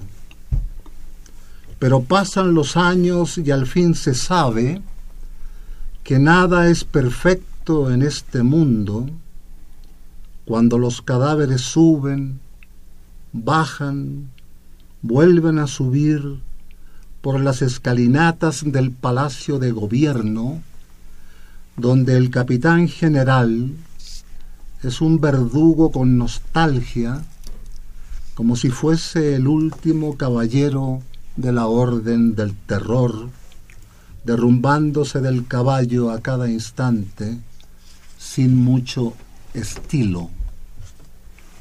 Abandonado en los rincones del palacio, el capitán general descubre, impasible, que ha perdido la memoria.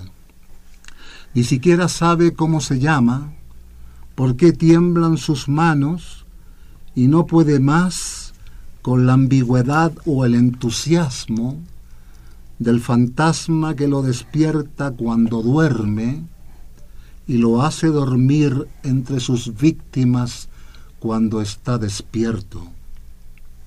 El capitán general no dispone de los beneficios que a veces hay en la lucidez de la decrepitud.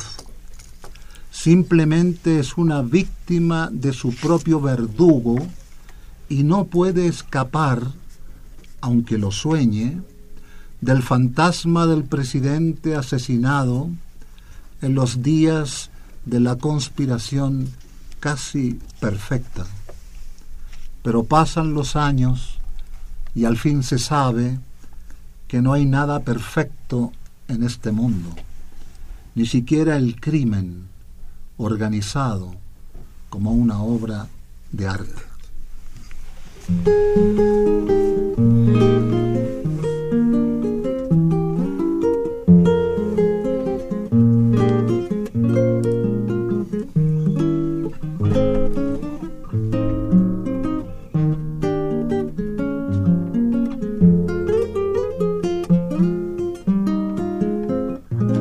No te quiero, sino porque te quiero.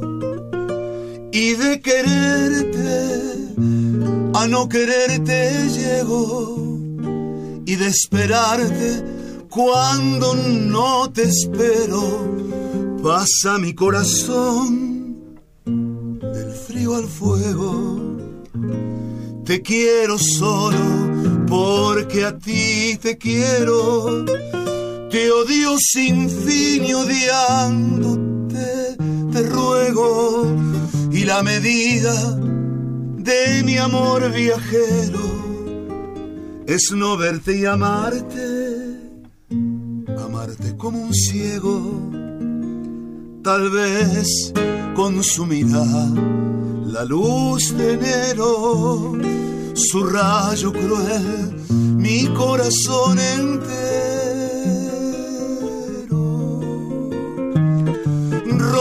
robándome la llave del sosiego en esta historia.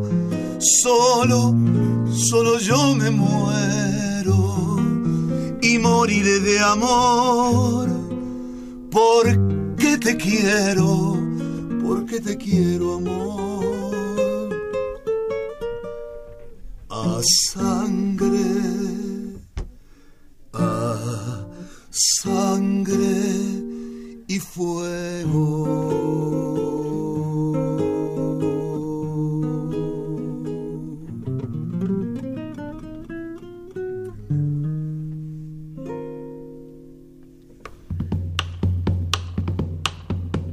Poesía joven chilena. Ya no dedicaré mis poemas. Lorenzo Peirano. Ya no dedicaré mis poemas, así como la noche no dedica sus tormentas. He lamentado lo que escribo y de espaldas a mí mismo he tachado las ventanas. Muy poco he conseguido. Aleteos me golpean el cerebro y respirando callejones escapo de grietas que saben dónde estoy. No, ya no dedicaré mis poemas, así como las piedras no dedican su abandono, así como los muertos no dedican su tristeza. La vida que lindo son los faisanes. La vida que lindo es el pavo real. La vida que lindo es el pavo real. La vida más lindo son los poemas. La vida de la Gabriela Mechal. Uy, ay, ay, ay. La vida que lindo son los paisanes, uy, ay, ay, ay. Pablo de Duque es bueno, pero Vicente vale el doble y el triple, dice la gente, uy, ay, ay, ay. Pablo de Roca es bueno, pero Vicente, uy, ay, ay, ay. Dice la gente sí, no cabe duda el más gallo se llama Pablo Neruda. sin lugar a duda el más gallo y, y luego el, el, Nobel lo confirmó maestro. Ha sido un honor tenerlo aquí en Radio Universidad. Ya de veras que qué privilegio que la Universidad Nacional tenga a un maestro como usted en la Facultad de Filosofía y Letras, la facultad que tiene tanta tradición y que se haya alimentado de ese exilio chileno como en su momento lo hizo del exilio español y que bueno, México ha, ha, sido beneficiario de esas tragedias de otros países. ¿no? Es un honor haberlo tenido aquí, maestro. Si me permite, me despido de ustedes por ahora. Nos seguiremos viendo si, claro. los, si los dioses así lo disponen. Claro que sí. Con una frase de don Pedro Vargas, el samurái de la canción continental. Muy agradecido, muy agradecido y muy agradecido. Muchas gracias, maestro. Bueno, vamos a, continuar. Tengo una, unas llamadas del auditorio. Eh, Jimena Ortúzar felicita al programa. Eh, es periodista y es chilena, es interesante. Eh, Jorge Olvera Vázquez, licenciado en Letras, felicita al programa. Pedro Rivera, que a partir de este tema um, hay tres películas que tratan de este tema. Sus nombres son Tony Manera, Post Mortem y El No el cual muestra todo el proceso del, uh, desde cosas que no se saben acerca de este panorama hasta lo más conocido. Muestra un panorama muy amplio. Gracias. Eh, Blanca Rosafuertes, excelente programa, es bastante enriquecedor. Muestra otro concepto que la gente no sabe. Lola Arias llamó también eh, poniendo en claro el nombre de la de la serie que nosotros vimos aquí en México, se llama Los Archivos del Cardenal, mm. eh, que está vinculado al archivo de la Vicaría de la Solidaridad, la solidaridad. Que, que, hablamos que era una, una muy, buen, muy buen trabajo de actoral y dirección muy bueno. ¿Por qué los pobres no tienen? Es una pregunta que se contesta musicalmente de esta manera.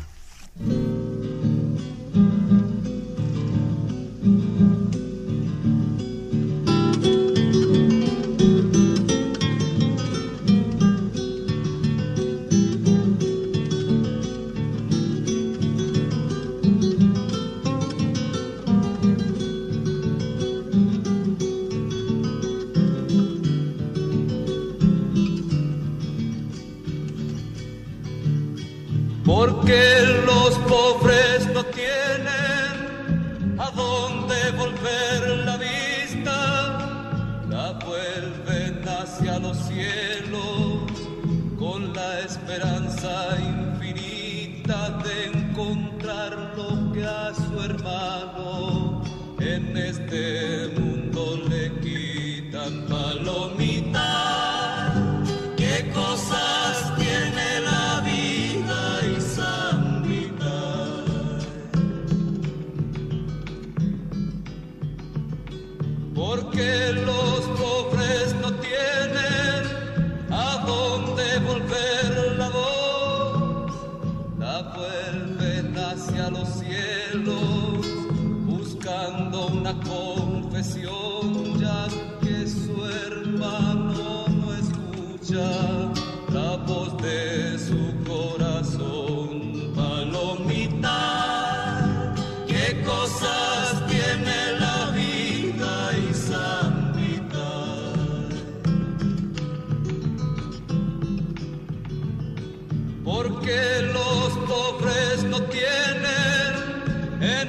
este mundo esperanza se amparan en la otra vida como una justa balanza. Por eso las procesiones las velas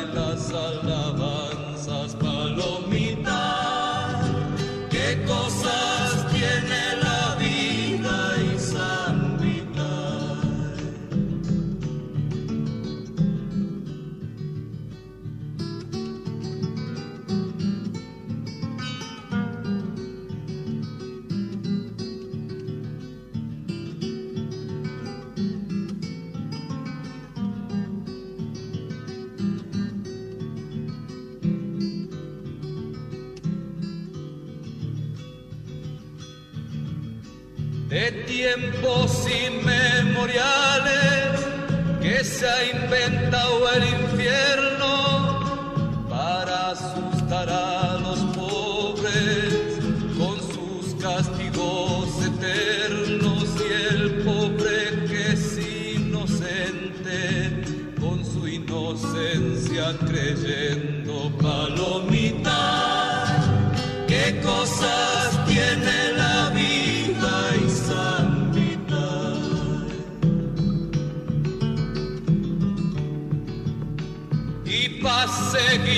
mentira, los llama su confesor,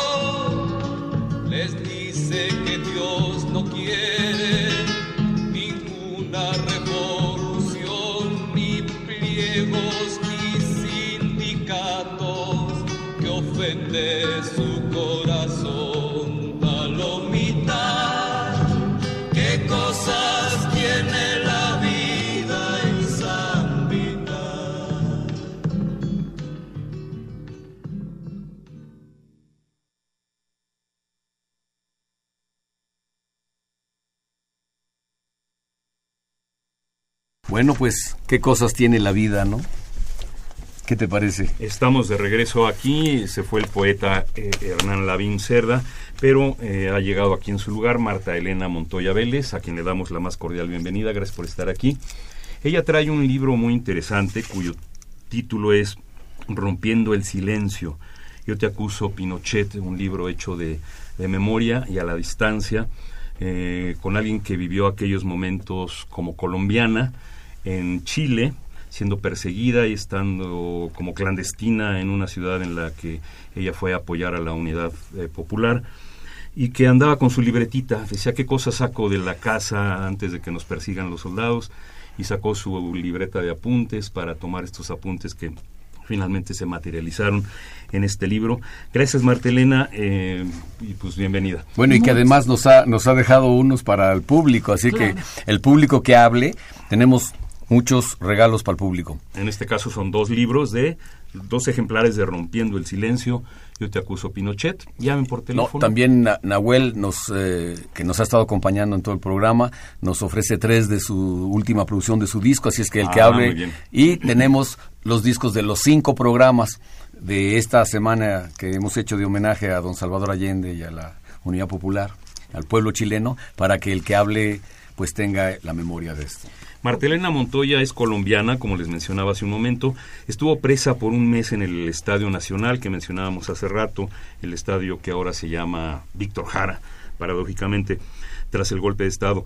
Eh, regresó a Colombia y tras 19 años escribe sus memorias en este libro que les mencionaba en estos momentos. Está aquí con nosotros y queremos pues que nos compartas tu, tu experiencia, sobre qué quisieras hablar, sobre aquellos días, sobre los actuales, el antes y el después o el ahora. Muchas gracias. Para mí es muy emocionante participar de esta conmemoración, eh, sobre todo de una conmemoración hecha con el alma, si existe el alma, ¿no? Que lo están haciendo con todo el sentimiento, con toda la, la emoción y de una conmemoración que también no es solamente evocar, no es eh, recordar, sino que es, bueno, ¿y ahora qué, no? ¿Qué está pasando con los muchachos chilenos, con eh, los muchachos de todo el mundo también? ¿Qué, qué significa eh, un golpe de estos? Y que además, pues, eh, yo era una joven, ¿no?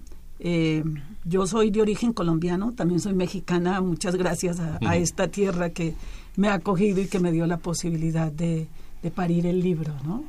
Y yo tenía pues 23 años cuando viajé a Chile a ser parte de la muchachada de todo el mundo para poder construir el socialismo en libertad y en democracia, ¿no? Entonces, a mí me parece muy importante poder hablar desde esa joven, ¿no? Desde esa joven de lo que pensábamos que no éramos, eh, como dicen muchos, ah, es que es la hormona, es que es la edad, ¿no? Yo pienso que era un compromiso político que todavía sigue siendo y que se ha ido transformando con el tiempo de otras maneras, ¿no? Eh, yo perdí la famosa libreta, la perdí Mm. eh, antes de, de ser tomada presa. La perdí en un lugar donde estábamos escondidos y ya después el esfuerzo fue recuperar la memoria. Fue una recuperación de memoria que fue muy impresionante.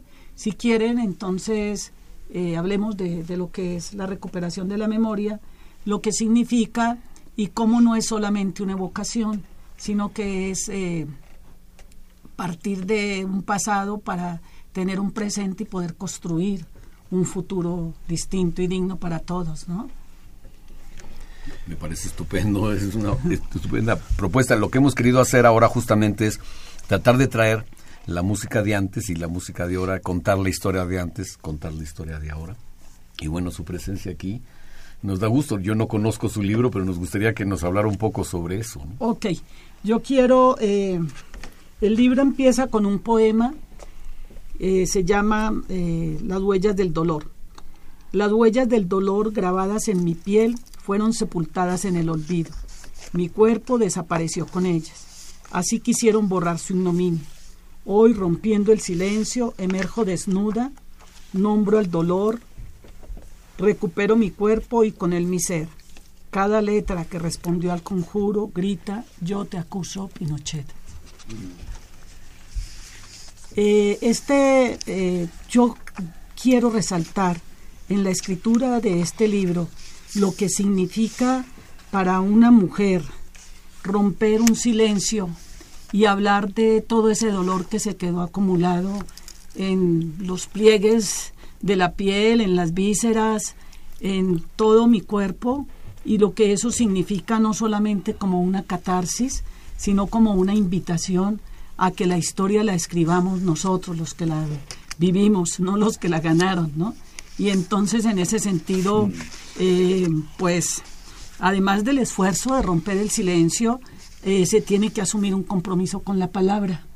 Y esa palabra, esa palabra se vuelve una memoria colectiva. Y entonces tenemos la obligación de construir una memoria colectiva.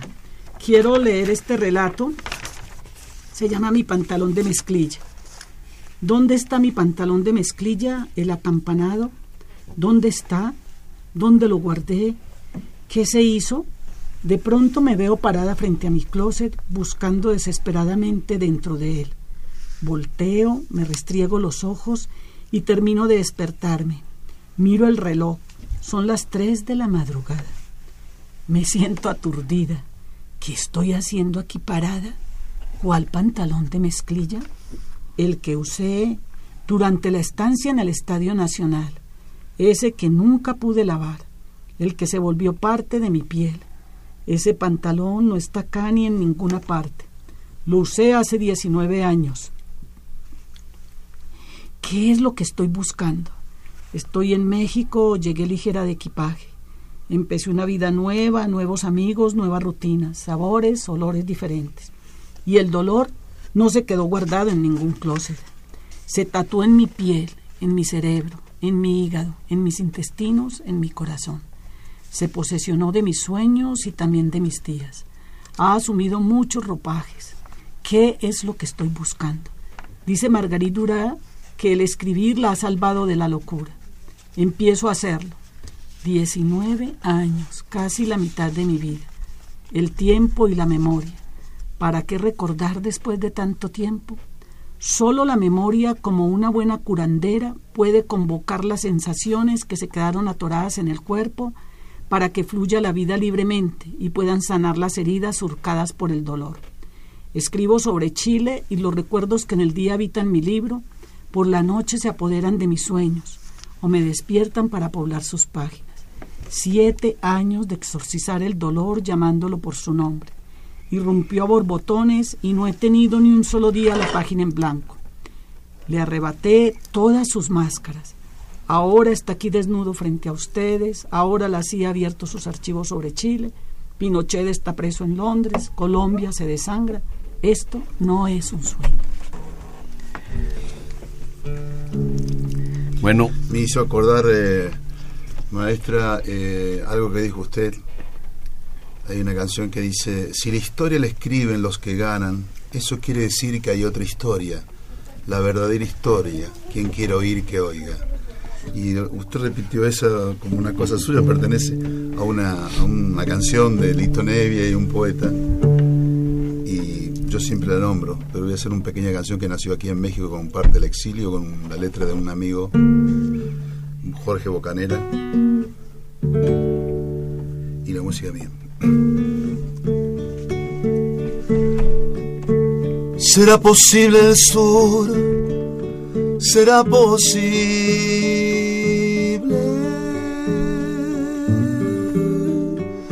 Tanta bala perdida al corazón del pueblo.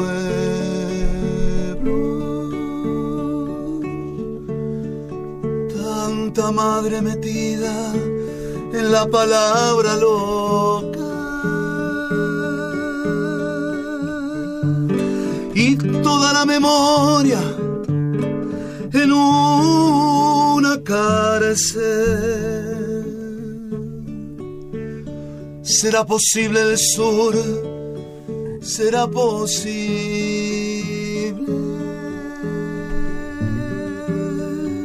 Tanto invierno caído sobre el último rostro de mi hermano.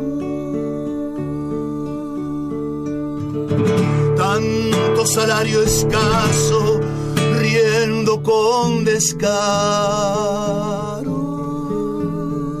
Y en el plato vacío, el verdugo esperando.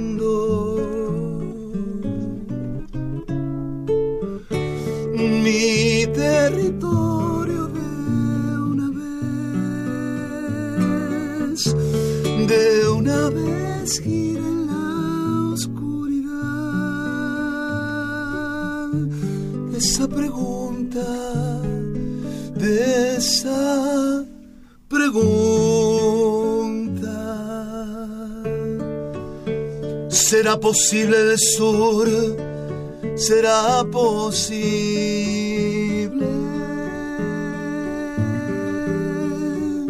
Si se viese al espejo, se reconocería.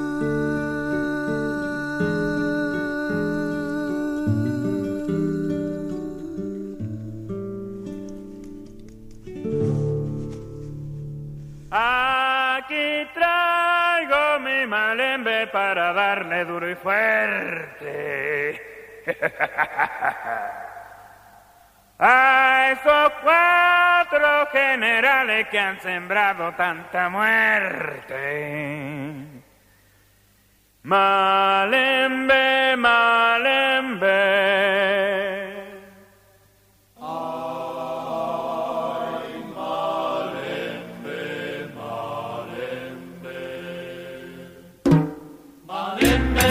Malembe.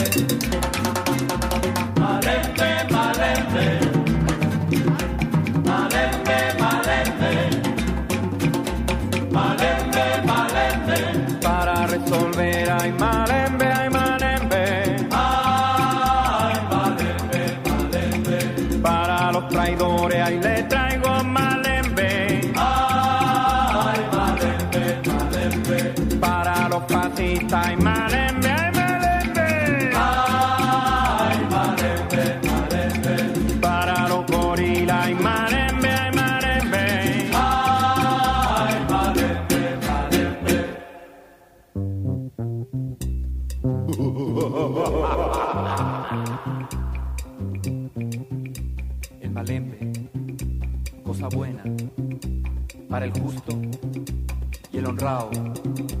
Pero es malo y pernicioso para todos los malvados. El malembe, cosa buena para el justo y el honrado. Pero es malo y pernicioso para todos los malvados.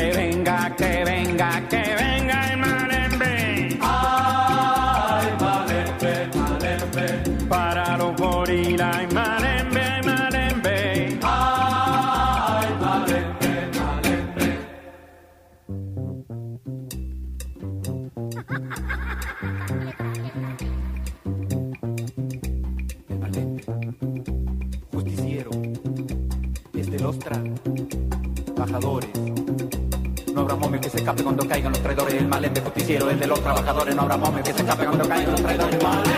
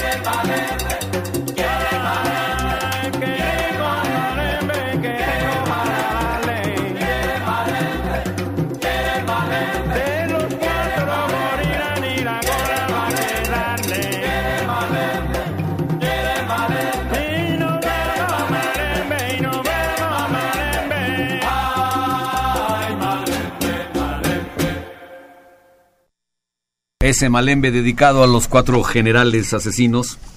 Bueno, pero ahora tenemos una llamada eh, telefónica desde Jalapa. Desde la ciudad de Jalapa, Veracruz, donde esta mañana hubo una reunión de la comunidad chilena en Veracruz, que se reunió precisamente para recordar esta fecha. Y tenemos en la línea al maestro Fernando Rodríguez, quien es exiliado chileno, expresidiario del Estadio Nacional, asentado hace 39 años en México y actualmente vive en Jalapa, Veracruz, y estamos con él. Gracias, Fernando. Nos dicen que, han, que ha estado usted siguiendo esta señal, este programa. Sí, eh, en primer lugar, muchas gracias a, Radio UNAM y a todos los compañeros que están en este momento en la mesa.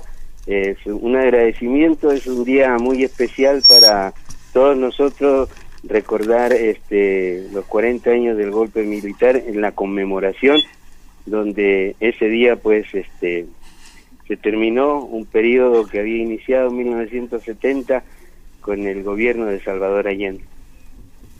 Ajá. Este, estábamos hablando hace rato precisamente sobre la paradoja que significa que en un estadio donde la gente va a divertirse haya sido una, una prisión. ¿Cuál fue su experiencia personal como, como preso en el Estadio Nacional? Y aquí tenemos además una compañera de usted en ese, en ese momento tan terrible del estadio. Está con nosotros la maestra Martelena Montoya Vélez, ella es colombiana y estuvo ah. también presa un mes en el Estadio Nacional. Precisamente por eso salió aquí a cuento el tema. Ah, porque, pero no tengo el gusto de conocerla, pero la experiencia mía es que yo trabajaba en la Universidad Técnica del Estadio, justamente en Radio UT. Yo he sido locutor por muchos años. Ah, locutor este, también. sí, somos colegas. Muy bien. Este, y resulta de que eh, a la universidad este, la invadió un regimiento del norte de Chile, de Calama, ingresaron, nos detuvieron y el primer campo de concentración que me tocó eh, a mí fue el Estadio Chile. El Estadio Chile que aproximadamente tiene una capacidad para 5.000 personas. Estábamos ahí eh, detenidos. Este, fue un infierno, un horror.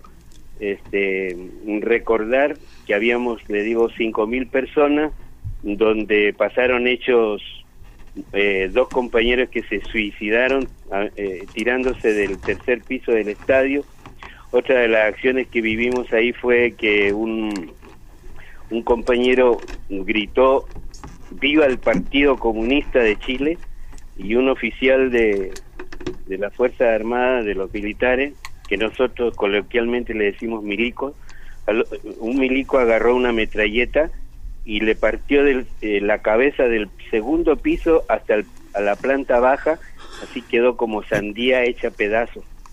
Eh, después me tocó ver, eh, por ejemplo, este, un niño aproximadamente de 15 a 16 años que le trató de arrebatar una metralleta a la entrada de un baño en el Estadio Chile y el, y el militar le disparó a unos dos metros mío.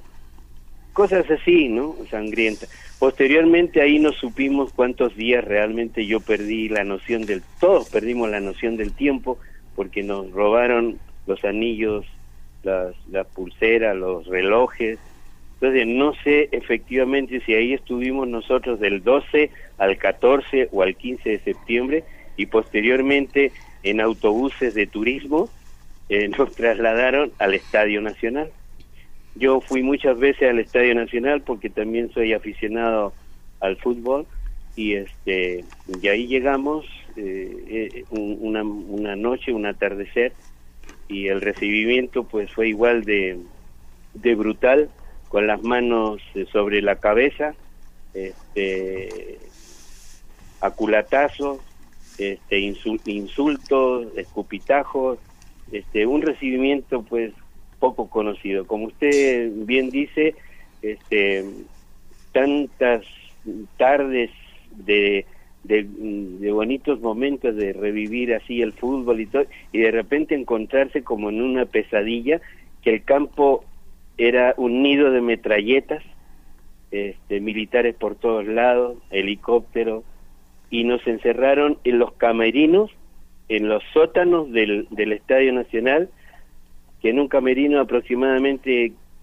¿qué le puedo decir? Que habrán 20, 25 personas a todo reventar, nos metían de a 100, 100 personas y caíamos acostados, parados, sentados. Este, no había baño. Yo estuve aproximadamente en, otro campo de concentración en el velódromo, alrededor en total de cuatro meses detenido.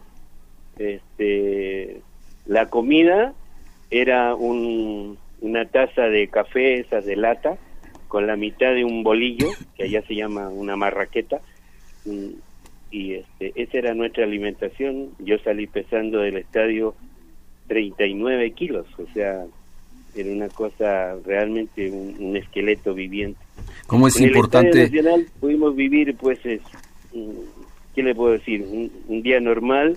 Durante los primeros 15 estábamos encerrados en los camerinos y al, como al 16 o al 20 día nos sacaron al, a las tribunas, a las galerías y fue muy impactante también por, por la claridad, de, o sea, cómo, cómo afecta la claridad a la vista, ¿no? Y Qué importante es este, la memoria, ¿no? De, de, de estos, de esto, de estas vivencias, por muy trágicas que sean, eh, sobre todo por ello no olvidar que y, y sobre todo porque ahora el, el, estadio que lleva el nombre de ese gran cantor chileno Ajá. Víctor Jara y sí. que bueno ahora tenemos aquí por un lado en el teléfono y en vivo a dos personas que vivieron ese, esos sucesos justo que se dieron hace 40 años. Maestra qué opina de esto no sí me sorprende mucho saber que realmente así pasó no eh, que eh, estaban en los, el estadio eh, ten, estábamos más o menos entre 80 y 100 personas no cabíamos todos acostados, entonces había turnos para levantarse y para dormir eh, sentados, nadie podía estar ni siquiera con los pies estirados porque no cabíamos. Entonces era una manera de destruir la subjetividad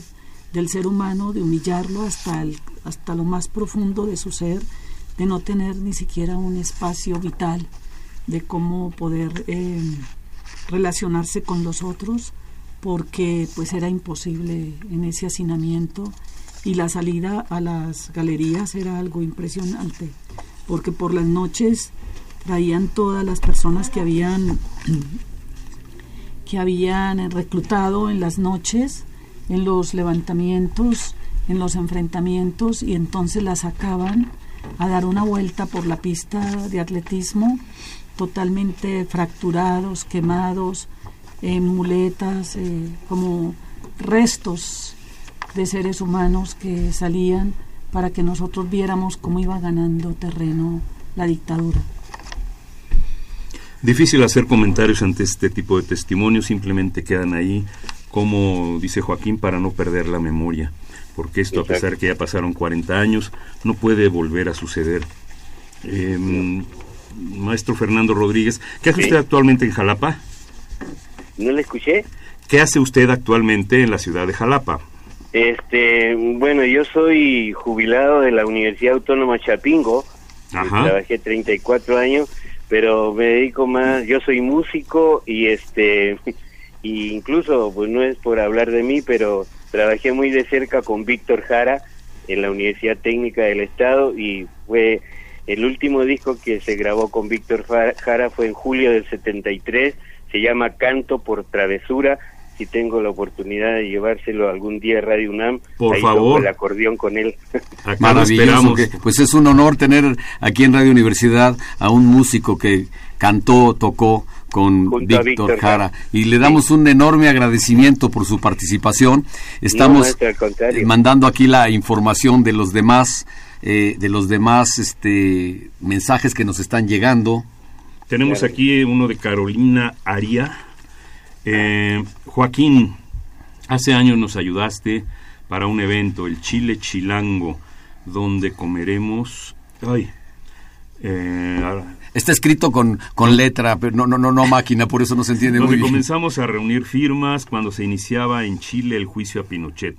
Saludos y un abrazo fraterno por tu cariño y solidaridad con nosotros los chilenos en México. Carolina Aría, maestra. Sí, estupendo, ¿eh? Chile, Chilango, o sea, los chilenos aquí en Chilangolandia, ¿no? Así se llama el evento. Sí.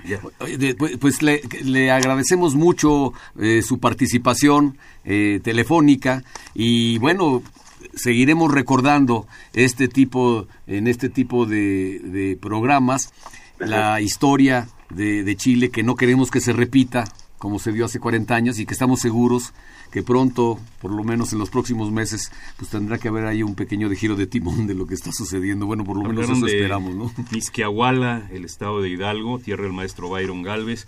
Habló María Luisa Serrano Calva. Felicidades por el programa. Gracias, maestra. John Bass está hablando también, invitando a mañana una proyección de la película Salvador Allende, espléndida. Vale la pena que vayan. Aquí están dando un, un uh, tweet para que se, eh, se conecten.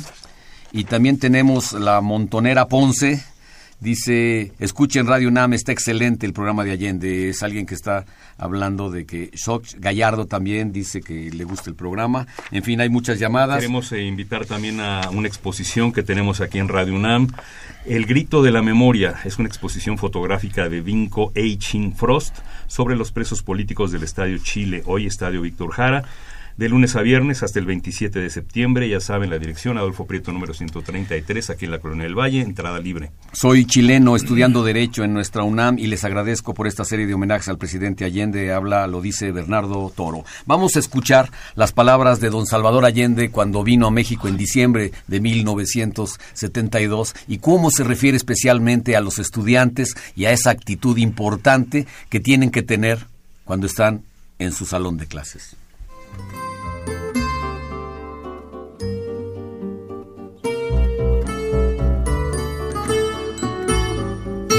Ser joven en esta época implica una gran responsabilidad. Ser joven de México, de Chile, ser joven de América Latina. La juventud tiene que asumir su responsabilidad histórica. Tienen que entender que no hay lucha de generaciones, que hay un enfrentamiento social que es muy distinto. Y si es estudiante, darse cuenta que hay otros jóvenes que como él tienen los mismos años, pero que no son estudiantes. Y si es universitario, con mayor razón mirar al joven campesino o al joven obrero y tener un lenguaje de juventud, no un lenguaje solo de estudiante universitario, para universitario. Pero el que es estudiante tiene una obligación tiene la obligación de ser un factor dinámico del proceso de cambio, pero sin perder los perfiles también de la realidad. La revolución no pasa por la universidad, y esto hay que entenderlo. La revolución pasa por las grandes masas. La revolución la hacen los pueblos. La revolución la hacen esencialmente los trabajadores. Uno se encuentra a veces con jóvenes que han leído el manifiesto comunista o lo han llevado largo rato debajo del brazo, creen que lo han asimilado y dictan cátedras y exigen actitudes y critican a hombres que por lo menos tienen consecuencia en su vida. Y ser joven y no ser revolucionario es una contradicción hasta biológica. Pero ir avanzando en los caminos de la vida y mantenerse como revolucionario en una sociedad burguesa es difícil. Porque ser agitador universitario y mal estudiante es fácil. Ser dirigente revolucionario y buen estudiante es más difícil. Pero el maestro universitario respeta al buen alumno y tendrá que respetar sus ideas, pareciera que sean. ¡Viva México! ¡Viva Chile! ¡Viva Latinoamérica Unida!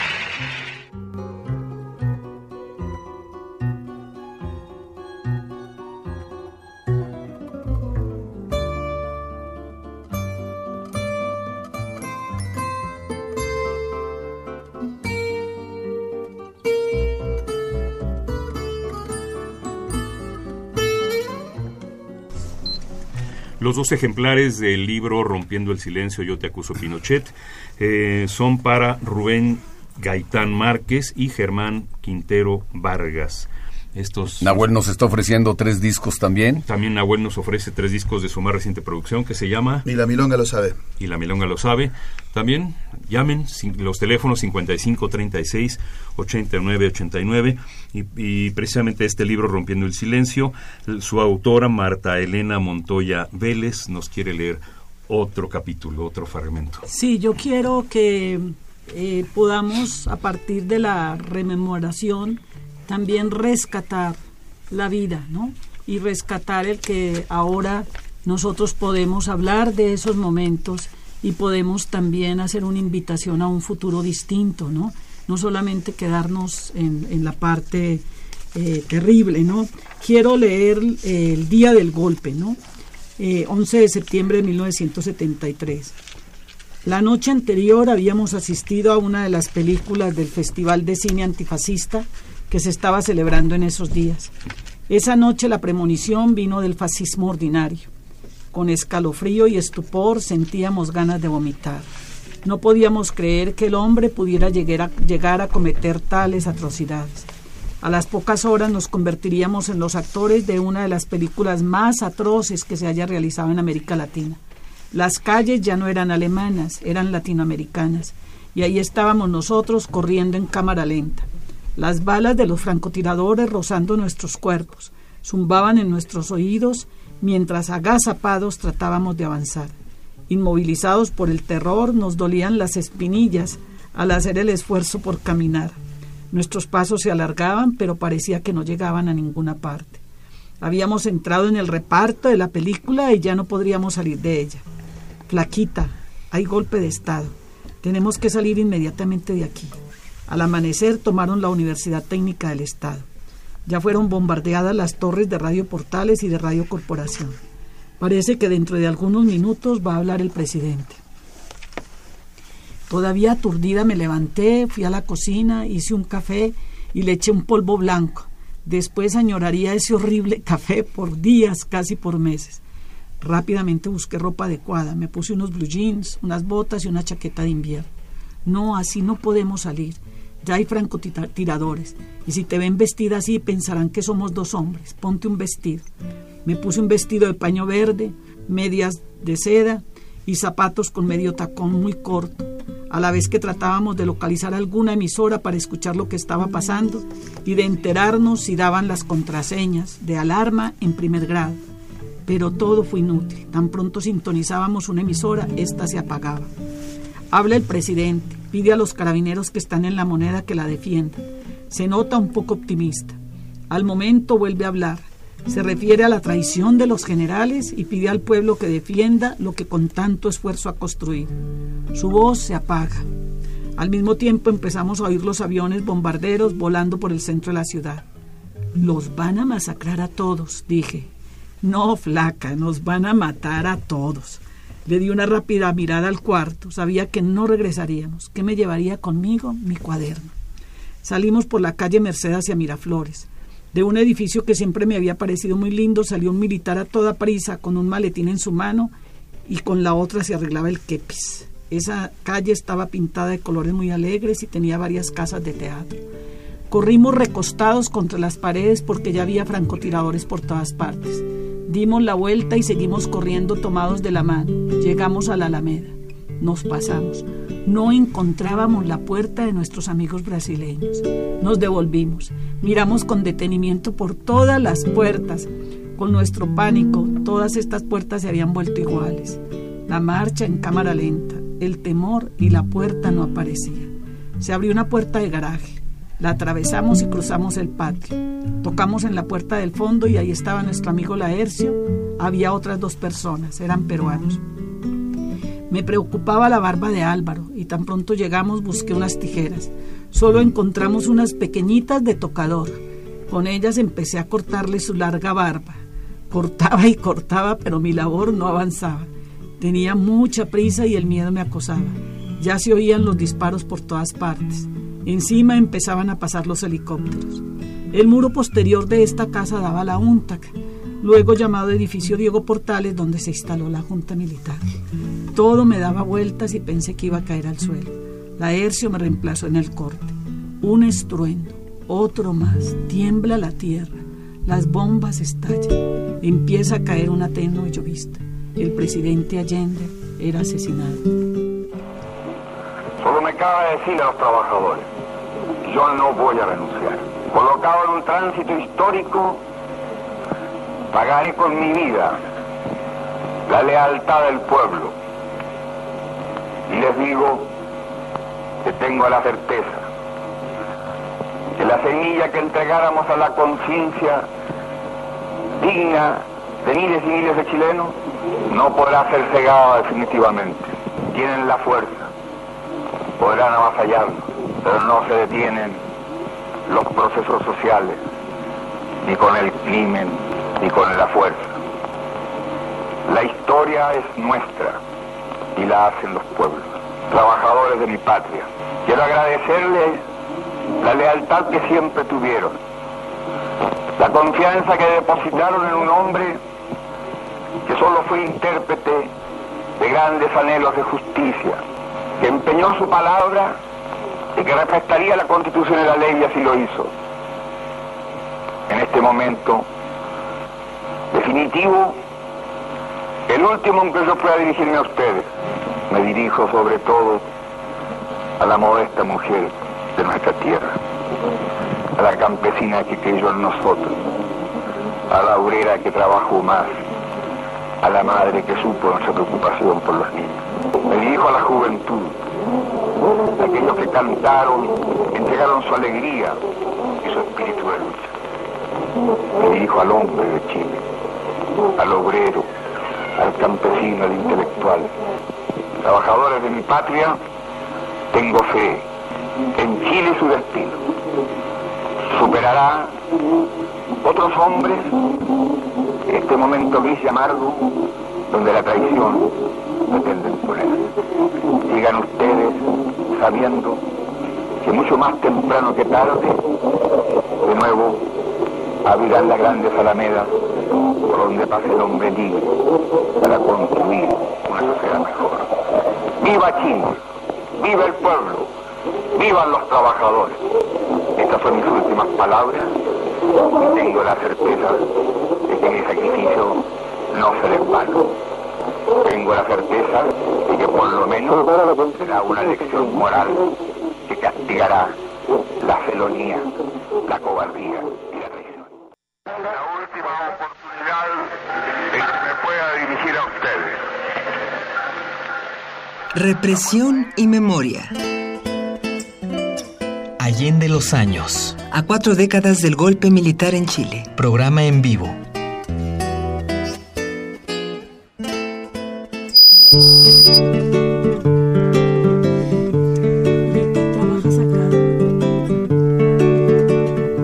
recuerdo, Amanda, la calle mojada, corriendo a la fábrica donde trabajaba Manuel.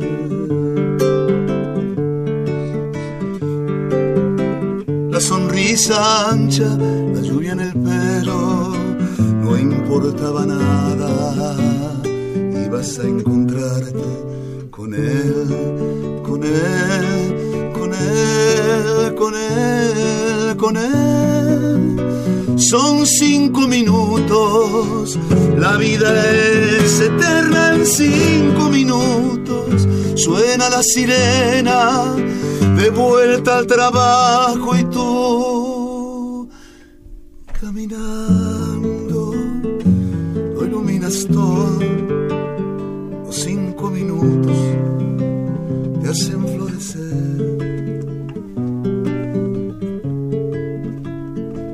Te recuerdo, Amanda, la calle mojada, corriendo a la fábrica donde trabajaba Manuel. La sonrisa ancha,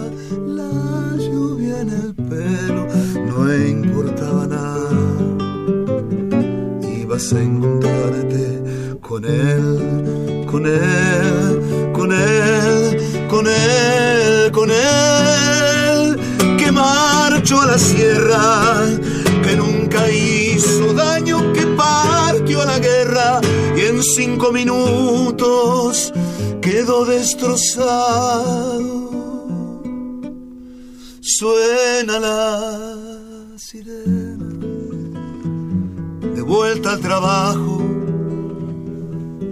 no volvieron, tampoco Manuel.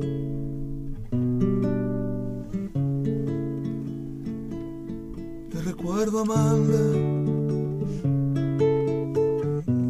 la corriendo a la fábrica donde trabajaba Manuel. de Víctor Jara, asesinado Estadio Nacional donde se juega fútbol, asesinado ahí, un estadio en donde ahora, en donde ahora además de ver fútbol, cada que alguien entra tiene que mencionar el nombre de aquel que fue asesinado cruelmente en ese lugar. ¿no? Víctor Jara, la memoria de Víctor Jara. Te recuerdo, Amanda. Gracias, Nahuel. Marta Elena Montoya Vélez, ¿con qué nos despedimos? Bueno, mira, eh, quiero con este relato que se llama Renacer. Tantas veces me mataron, tantas veces me morí, sin embargo estoy aquí resucitando, de María Elena Walsh. Ahora ligera de equipaje, ahora que se ha roto el silencio y las palabras emprenden solas su viaje, ahora que despido mi dolor aún con lágrimas en los ojos, ahora que digo adiós al olvido, al suyo y al nuestro. Ahora es el tiempo, he dado a luz, tengo mis manos abiertas y también mi corazón. Ahora usted y yo no permitiremos que se repita. No Maestra, permitiremos que se repita, ¿eh? claro. Muchas gracias, maestra, de, de veras. Ya saben, hay un libro espléndido que se puede conseguir, se llama Rompiendo el Silencio, Yo te acuso Pinochet, y que desde luego será, pues, para quienes quieran conocer más de cerca lo que fue esa historia, una, una manera de hacerle también un homenaje a todos los que cayeron allá en Santiago de Chile, a partir de, ese 11 de septiembre criminal, donde cuatro generales tomaron el poder. Sí, además es muy importante que nosotros podamos rescatar esa historia y que la podamos rescatar para construir un mundo nuevo y un mundo digno para todos. Que las, la historia eh, no se repite si no se reelabora y que es necesario que todos podamos hablar de esta historia a partir del compromiso que nos exige el hoy. Muchísimas gracias, maestra. Y no permitiremos que se repita. Ok.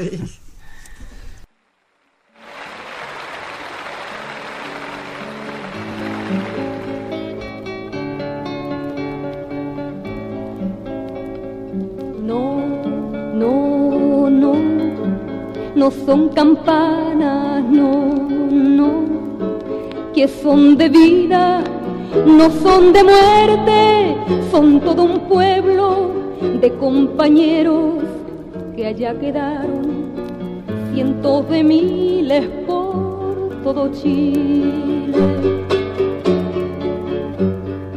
Sí, sí, sí, que son obreros,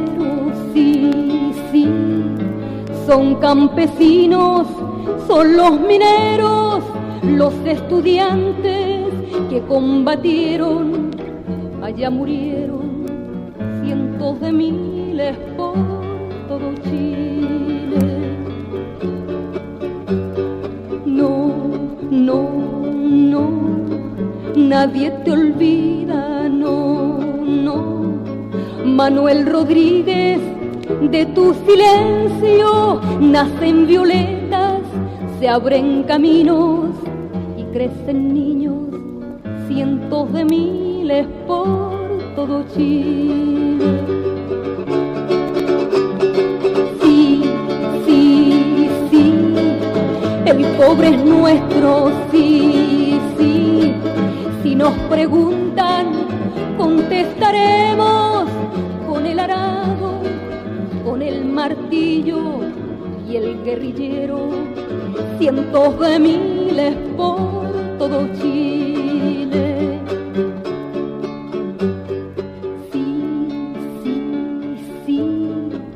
con alegría, sí, sí, haremos nuestra la cordillera, la patria toda, su ancha ternura, su fuerza larga, cientos de miles por todo Chile, cientos de miles por todo Chile, todos armados por todo Chile, cientos de miles por todo Chile.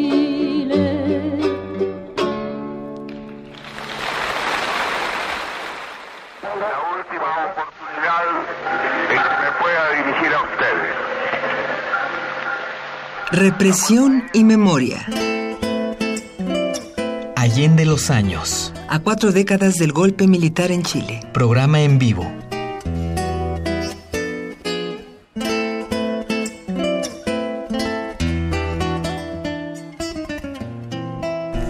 Bueno, oímos a Isabel Parra cantando por todo Chile una canción muy emotiva y también a nuestro querido amigo Nahuel que nos recordó a Víctor Jara con Recuerdo Amanda. Tenemos dos tweets de Martínez Chavarría. Dice Radio UNAM debe- debiera recordar la hombría de bien y el orgullo de pertenencia del embajador de México Gonzalo Martínez Corbalá. Le recordamos que lo tuvimos aquí hace 10 años. eh, Exactamente. Mucho tiempo con nosotros, eh, platicando su experiencia como embajador, salvando personas y obras de arte. Y aprovechando esto, les quiero decir que mañana precisamente va a haber un homenaje en el Colegio Madrid a don Gonzalo Martínez Corbalá, el ingeniero Martínez Corbalá. Iba a leer yo todo el texto, pero creo que por, cuestiones de tiempo solamente les hago la invitación. Eh, la cita es el próximo jueves, o sea, mañana 12 de septiembre a las 11 de la mañana, en el auditorio de la Unidad Lázaro Cárdenas del Colegio Madrid. Estará acompañado de María Luisa Capela, Rosa María Catala Rodes y Daniel Nudelman Speckman, obviamente. Eh, homenaje a don Gonzalo Martínez Corbalá. Lo tenemos muy presente, por supuesto. La maestra Capella ahí estará. Muy bien. Eh, está con nosotros, ya me empapelé, Naum Torres. Él es de la parte, digamos, ya no de la antigua, sino de la moderna. Él es, eh, Naum Torres es periodista y gestor cultural. Fundó Sonar TV, el primer sitio electrónico mexicano de periodismo cultural, en 2001 a 2007.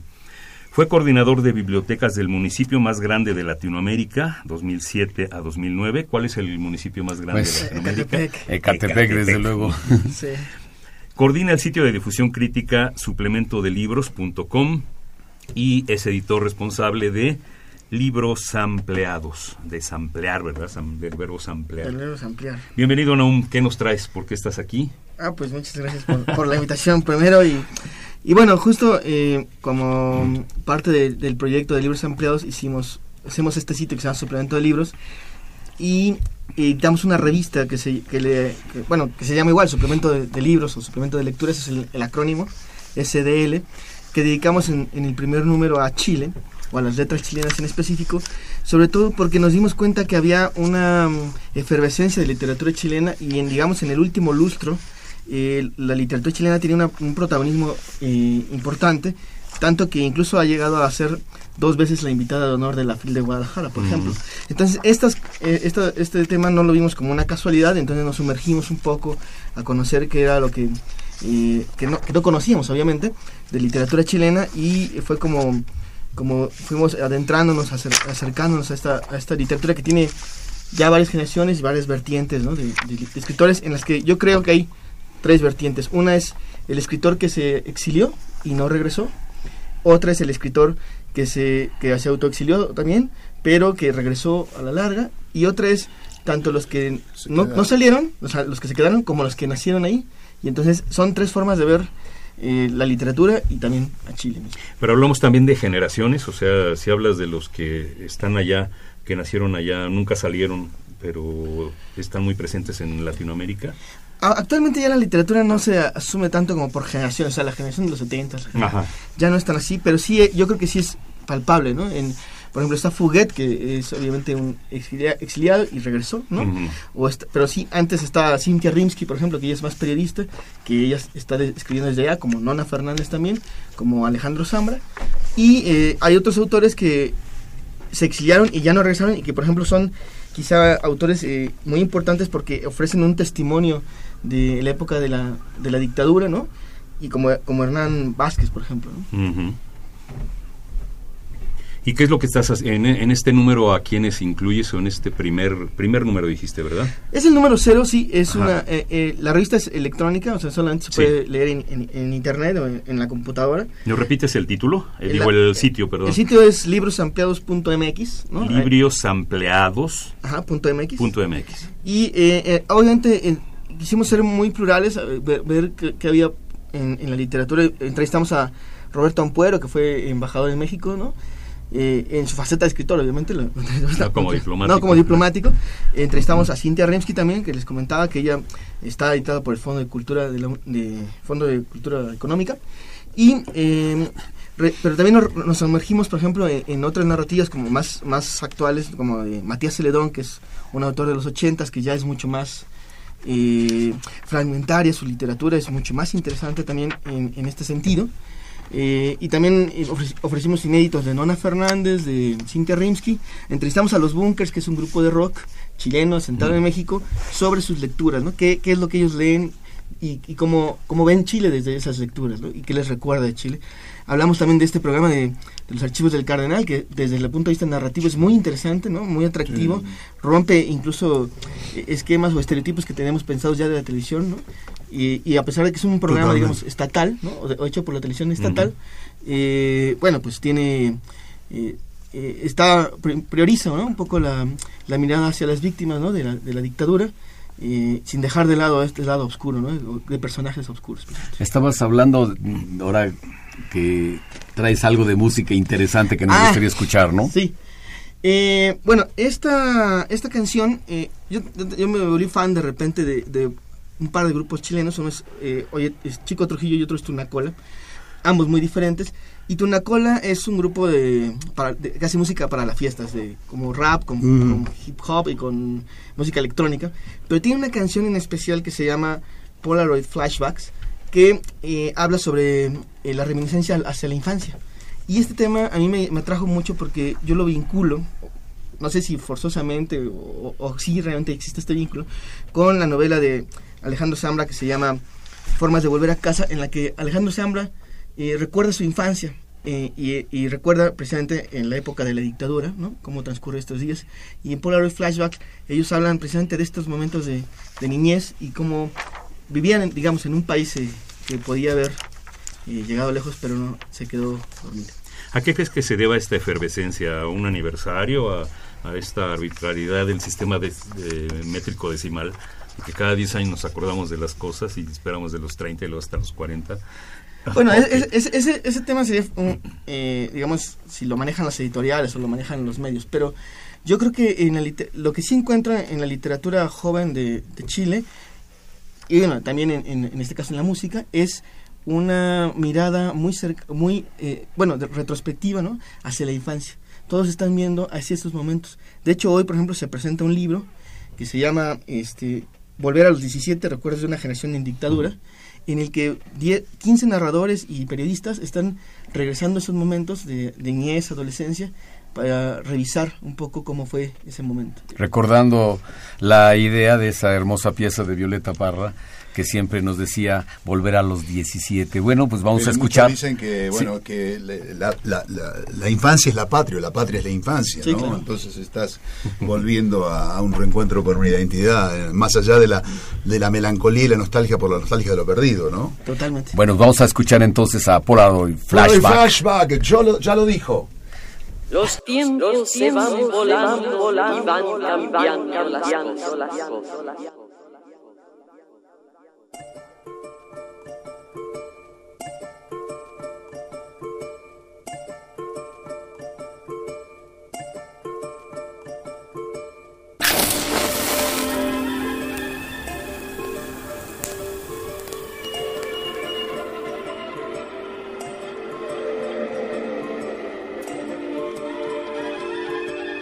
Los tiempos, se van volando, y van cambiando las cosas.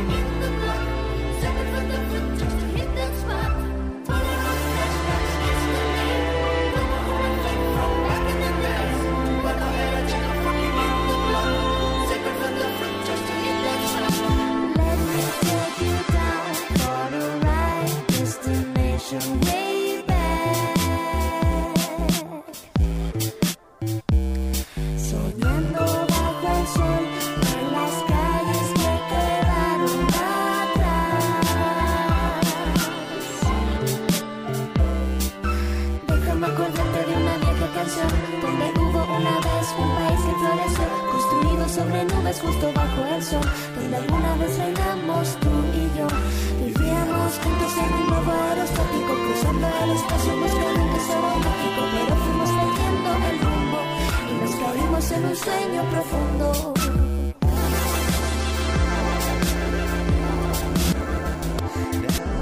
Los tiempos se van volando, volando, van cambiando,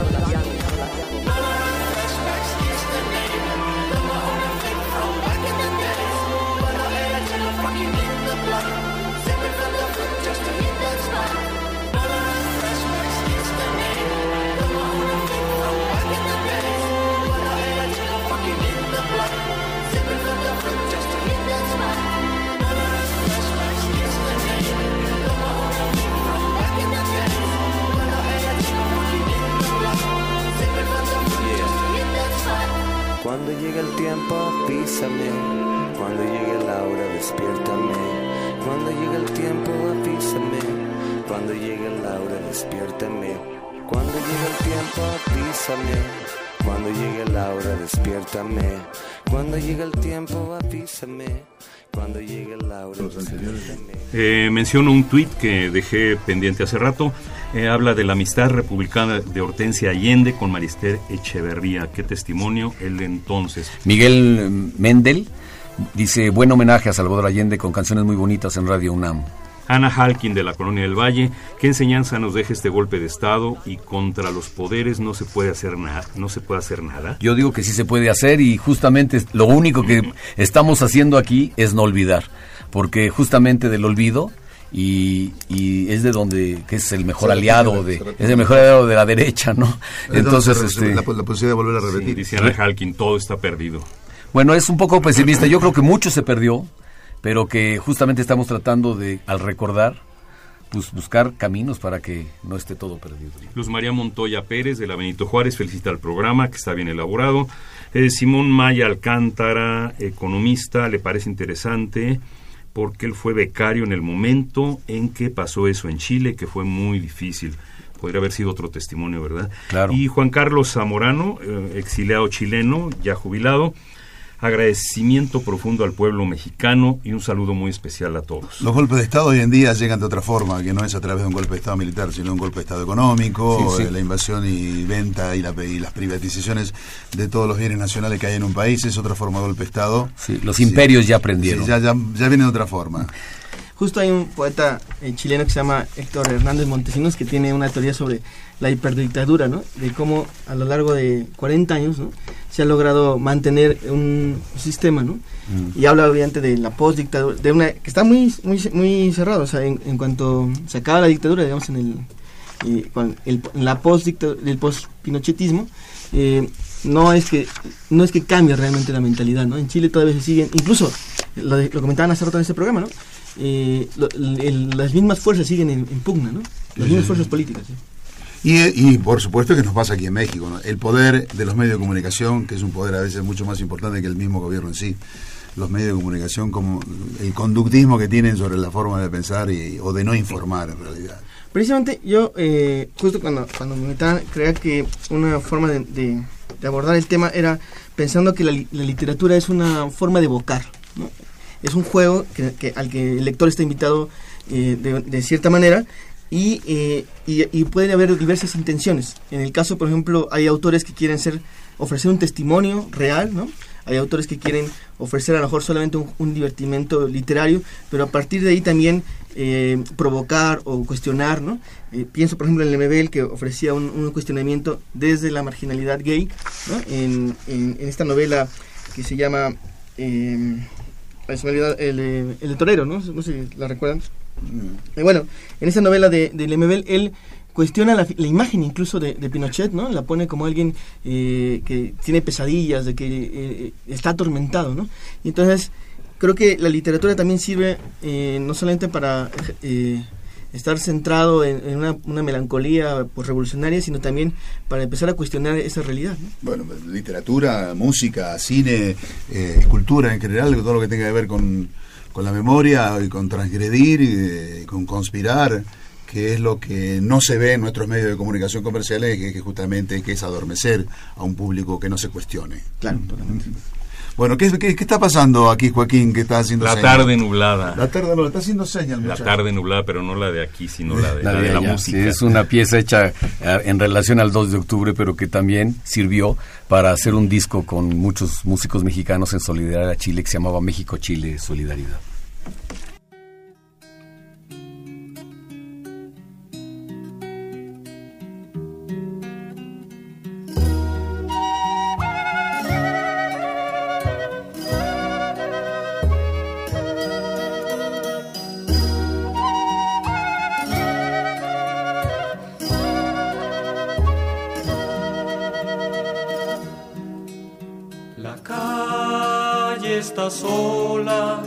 El cielo nublado, las puertas cerradas, candado y candado.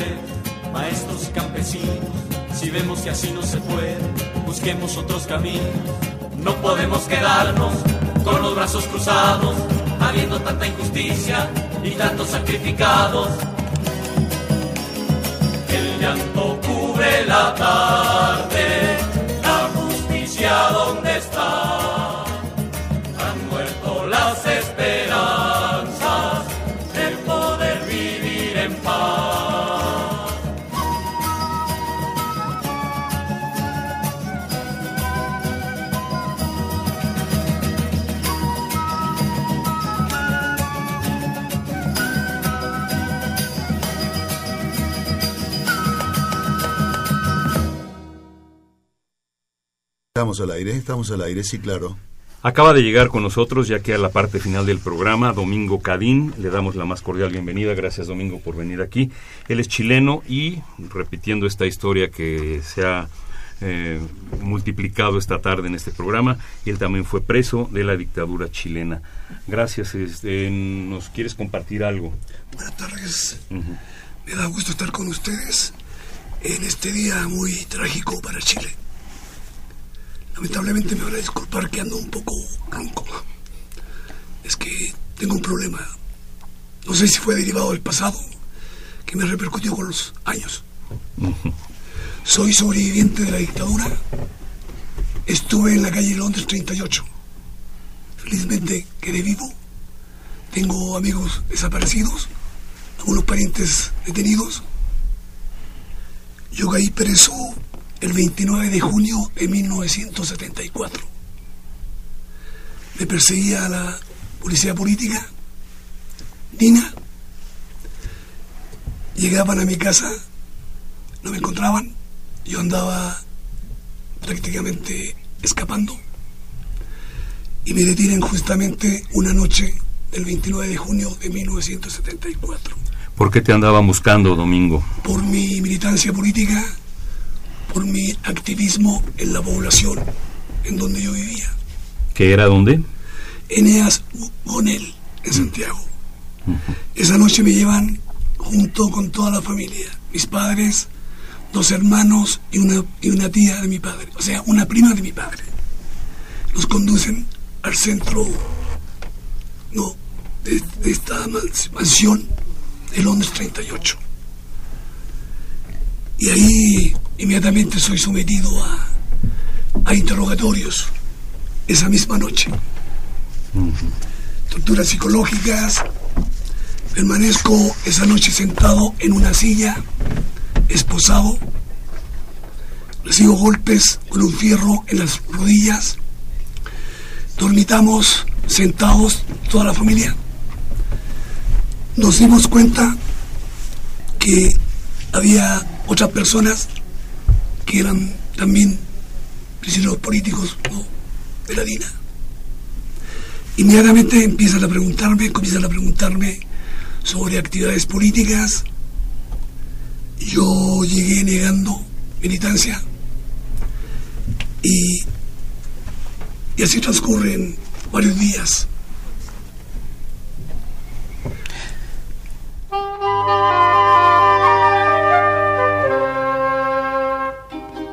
Volver a los 17 después de vivir un siglo es como descifrar signos sin ser sabio competente. Volver a ser de repente tan frágil como un segundo. Volver a sentir profundo como un niño frente a Dios. Eso es lo que siento yo en este instante El amor es torbellino de pureza original, hasta el feroz animal susurra su dulce trino, los peregrinos,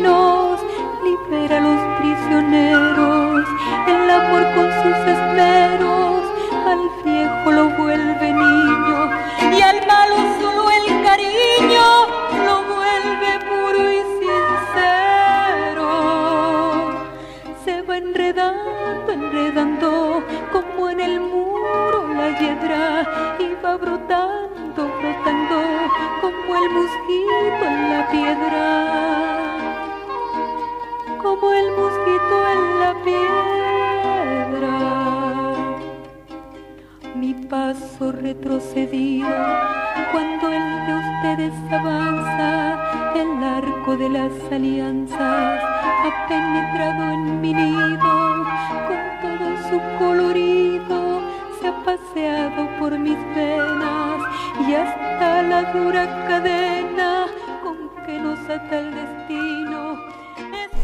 Isabel Parra nos estaba cantando Volver a los 17, justo de lo que hablabas, porque ese libro, ¿no? Habla de regresar a la infancia y bueno, nadie mejor que ella. Y bueno, se nos está acabando el tiempo. Sí, nuestro- Estamos prácticamente yéndonos de- después de estas tres horas de estar aquí en Radio UNAM. Nuestro ingeniero Arturo González ha hecho milagros. Ahorita estos programas en vivo son muy complicados. Eh, eh, Naum nos tiene una, una, un, un regalo. Sí, bueno, eh, vamos a regalar un par de descargas a, la- a las personas que por Twitter nos, nos escriban a su, arroba suple de libros y nos, nos digan que están escuchando el programa Allende a los años. Arroba, Arroba suple, suple de de, libros. libros. Y Nahuel nos Y trajo Nahuel. unos discos de su última producción y aquí están esperando para los que vengan a partir del próximo lunes. También tenemos toda la producción que se hizo para Chile en toda la semana, cinco programas en un disco en MP3, para los que hablen por teléfono y que de alguna manera estén interesados en tener esta memoria. Ya se regalaron también los libros de la maestra que nos antecedió y continuamos ya para cerrar este programa. Con Domingo Cadín. Domingo, ¿cómo llegaste a México? ¿Por qué México? Salí expulsado del país con 52, 52 expresos políticos de Tres Álamos, que era un campo de concentración, que era un campo de concentración directamente a México. Estuvimos presos, bueno, yo al menos estuve preso un año, cerca de un año, en diferentes campos de concentración, tres y cuatro Álamos, Ritoque pasé también unos días por la Peni, quedé en libertad unos días, se había equivocado el fiscal, un general, un militar del ejército, y nuevamente me detiene porque no, debía estar libre en Chile. Estaba expulsado con decreto del tirano. Tres Álamos, vuelvo a repetir, era un campo de concentración. Un sitio contiguo a Tres Álamos era Cuatro Álamos. Un sitio de, para, para incomunicados que venían de los diferentes centros de torturas. Londres 38, José Domingo Cañas, Villa Grimaldi, Venda Sexy. Compañeros y compañeras, muchísimos, varios desaparecieron de Cuatro Álamos. Felizmente nosotros quedamos con vida y nos llegó este decreto del tirano y nos echó del país. Afortunadamente para venirse a México y poder tener memoria y recuerdo de esos momentos, ¿no? Eh, tenemos una llamada de Ana Graciela Sáenz del Narvarte.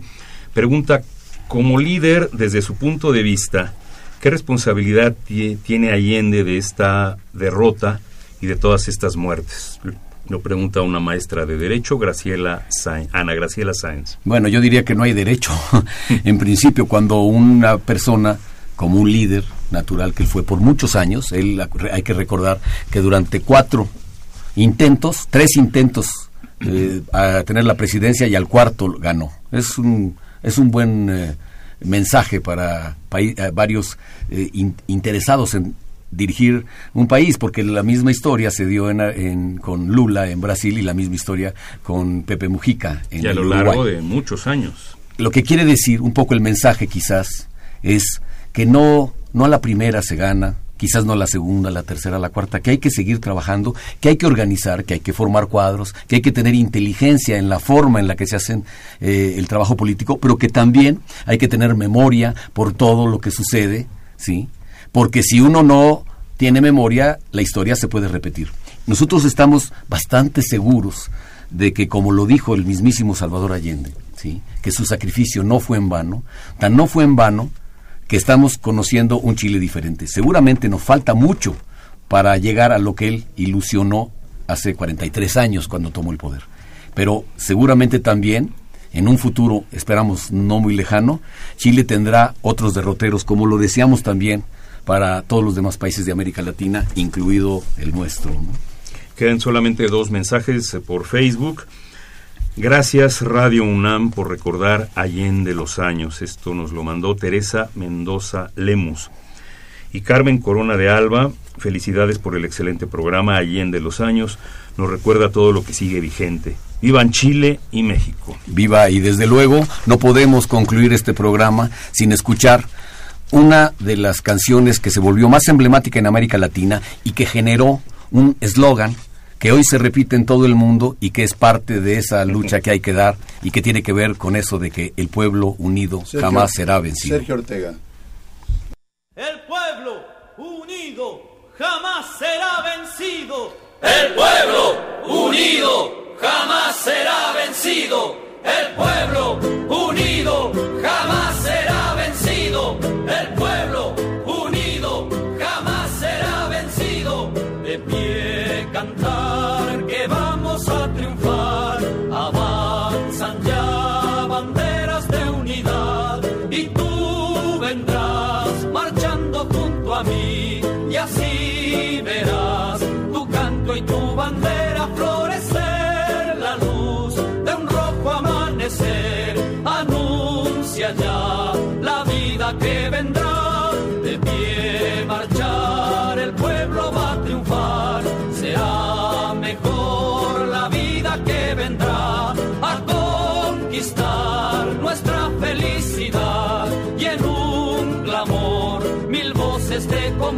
se alzarán dirá canción de libertad con decisión la patria vencerá. Y ahora el pueblo que se alza en la lucha con voz de gigante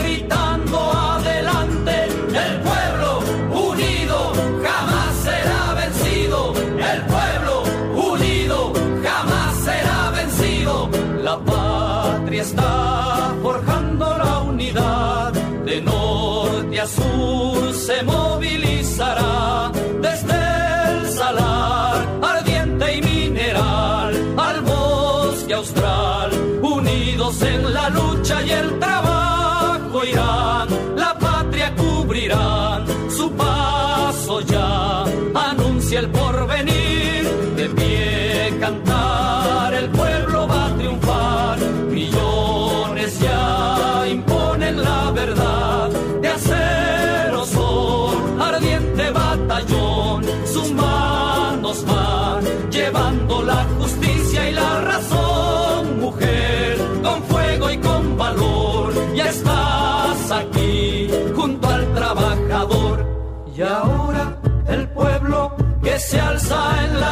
la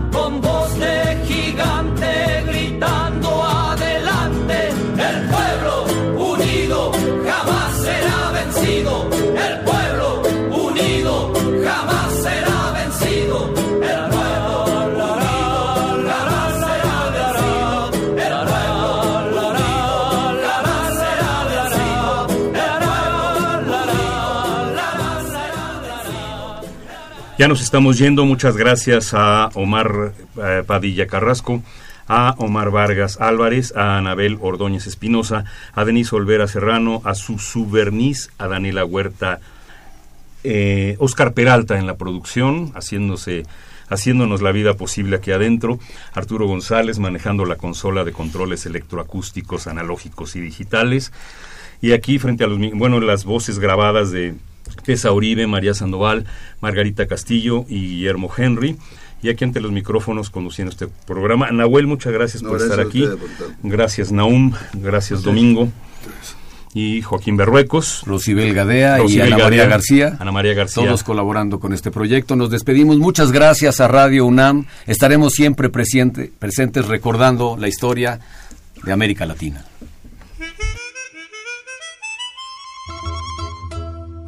Radio UNAM presentó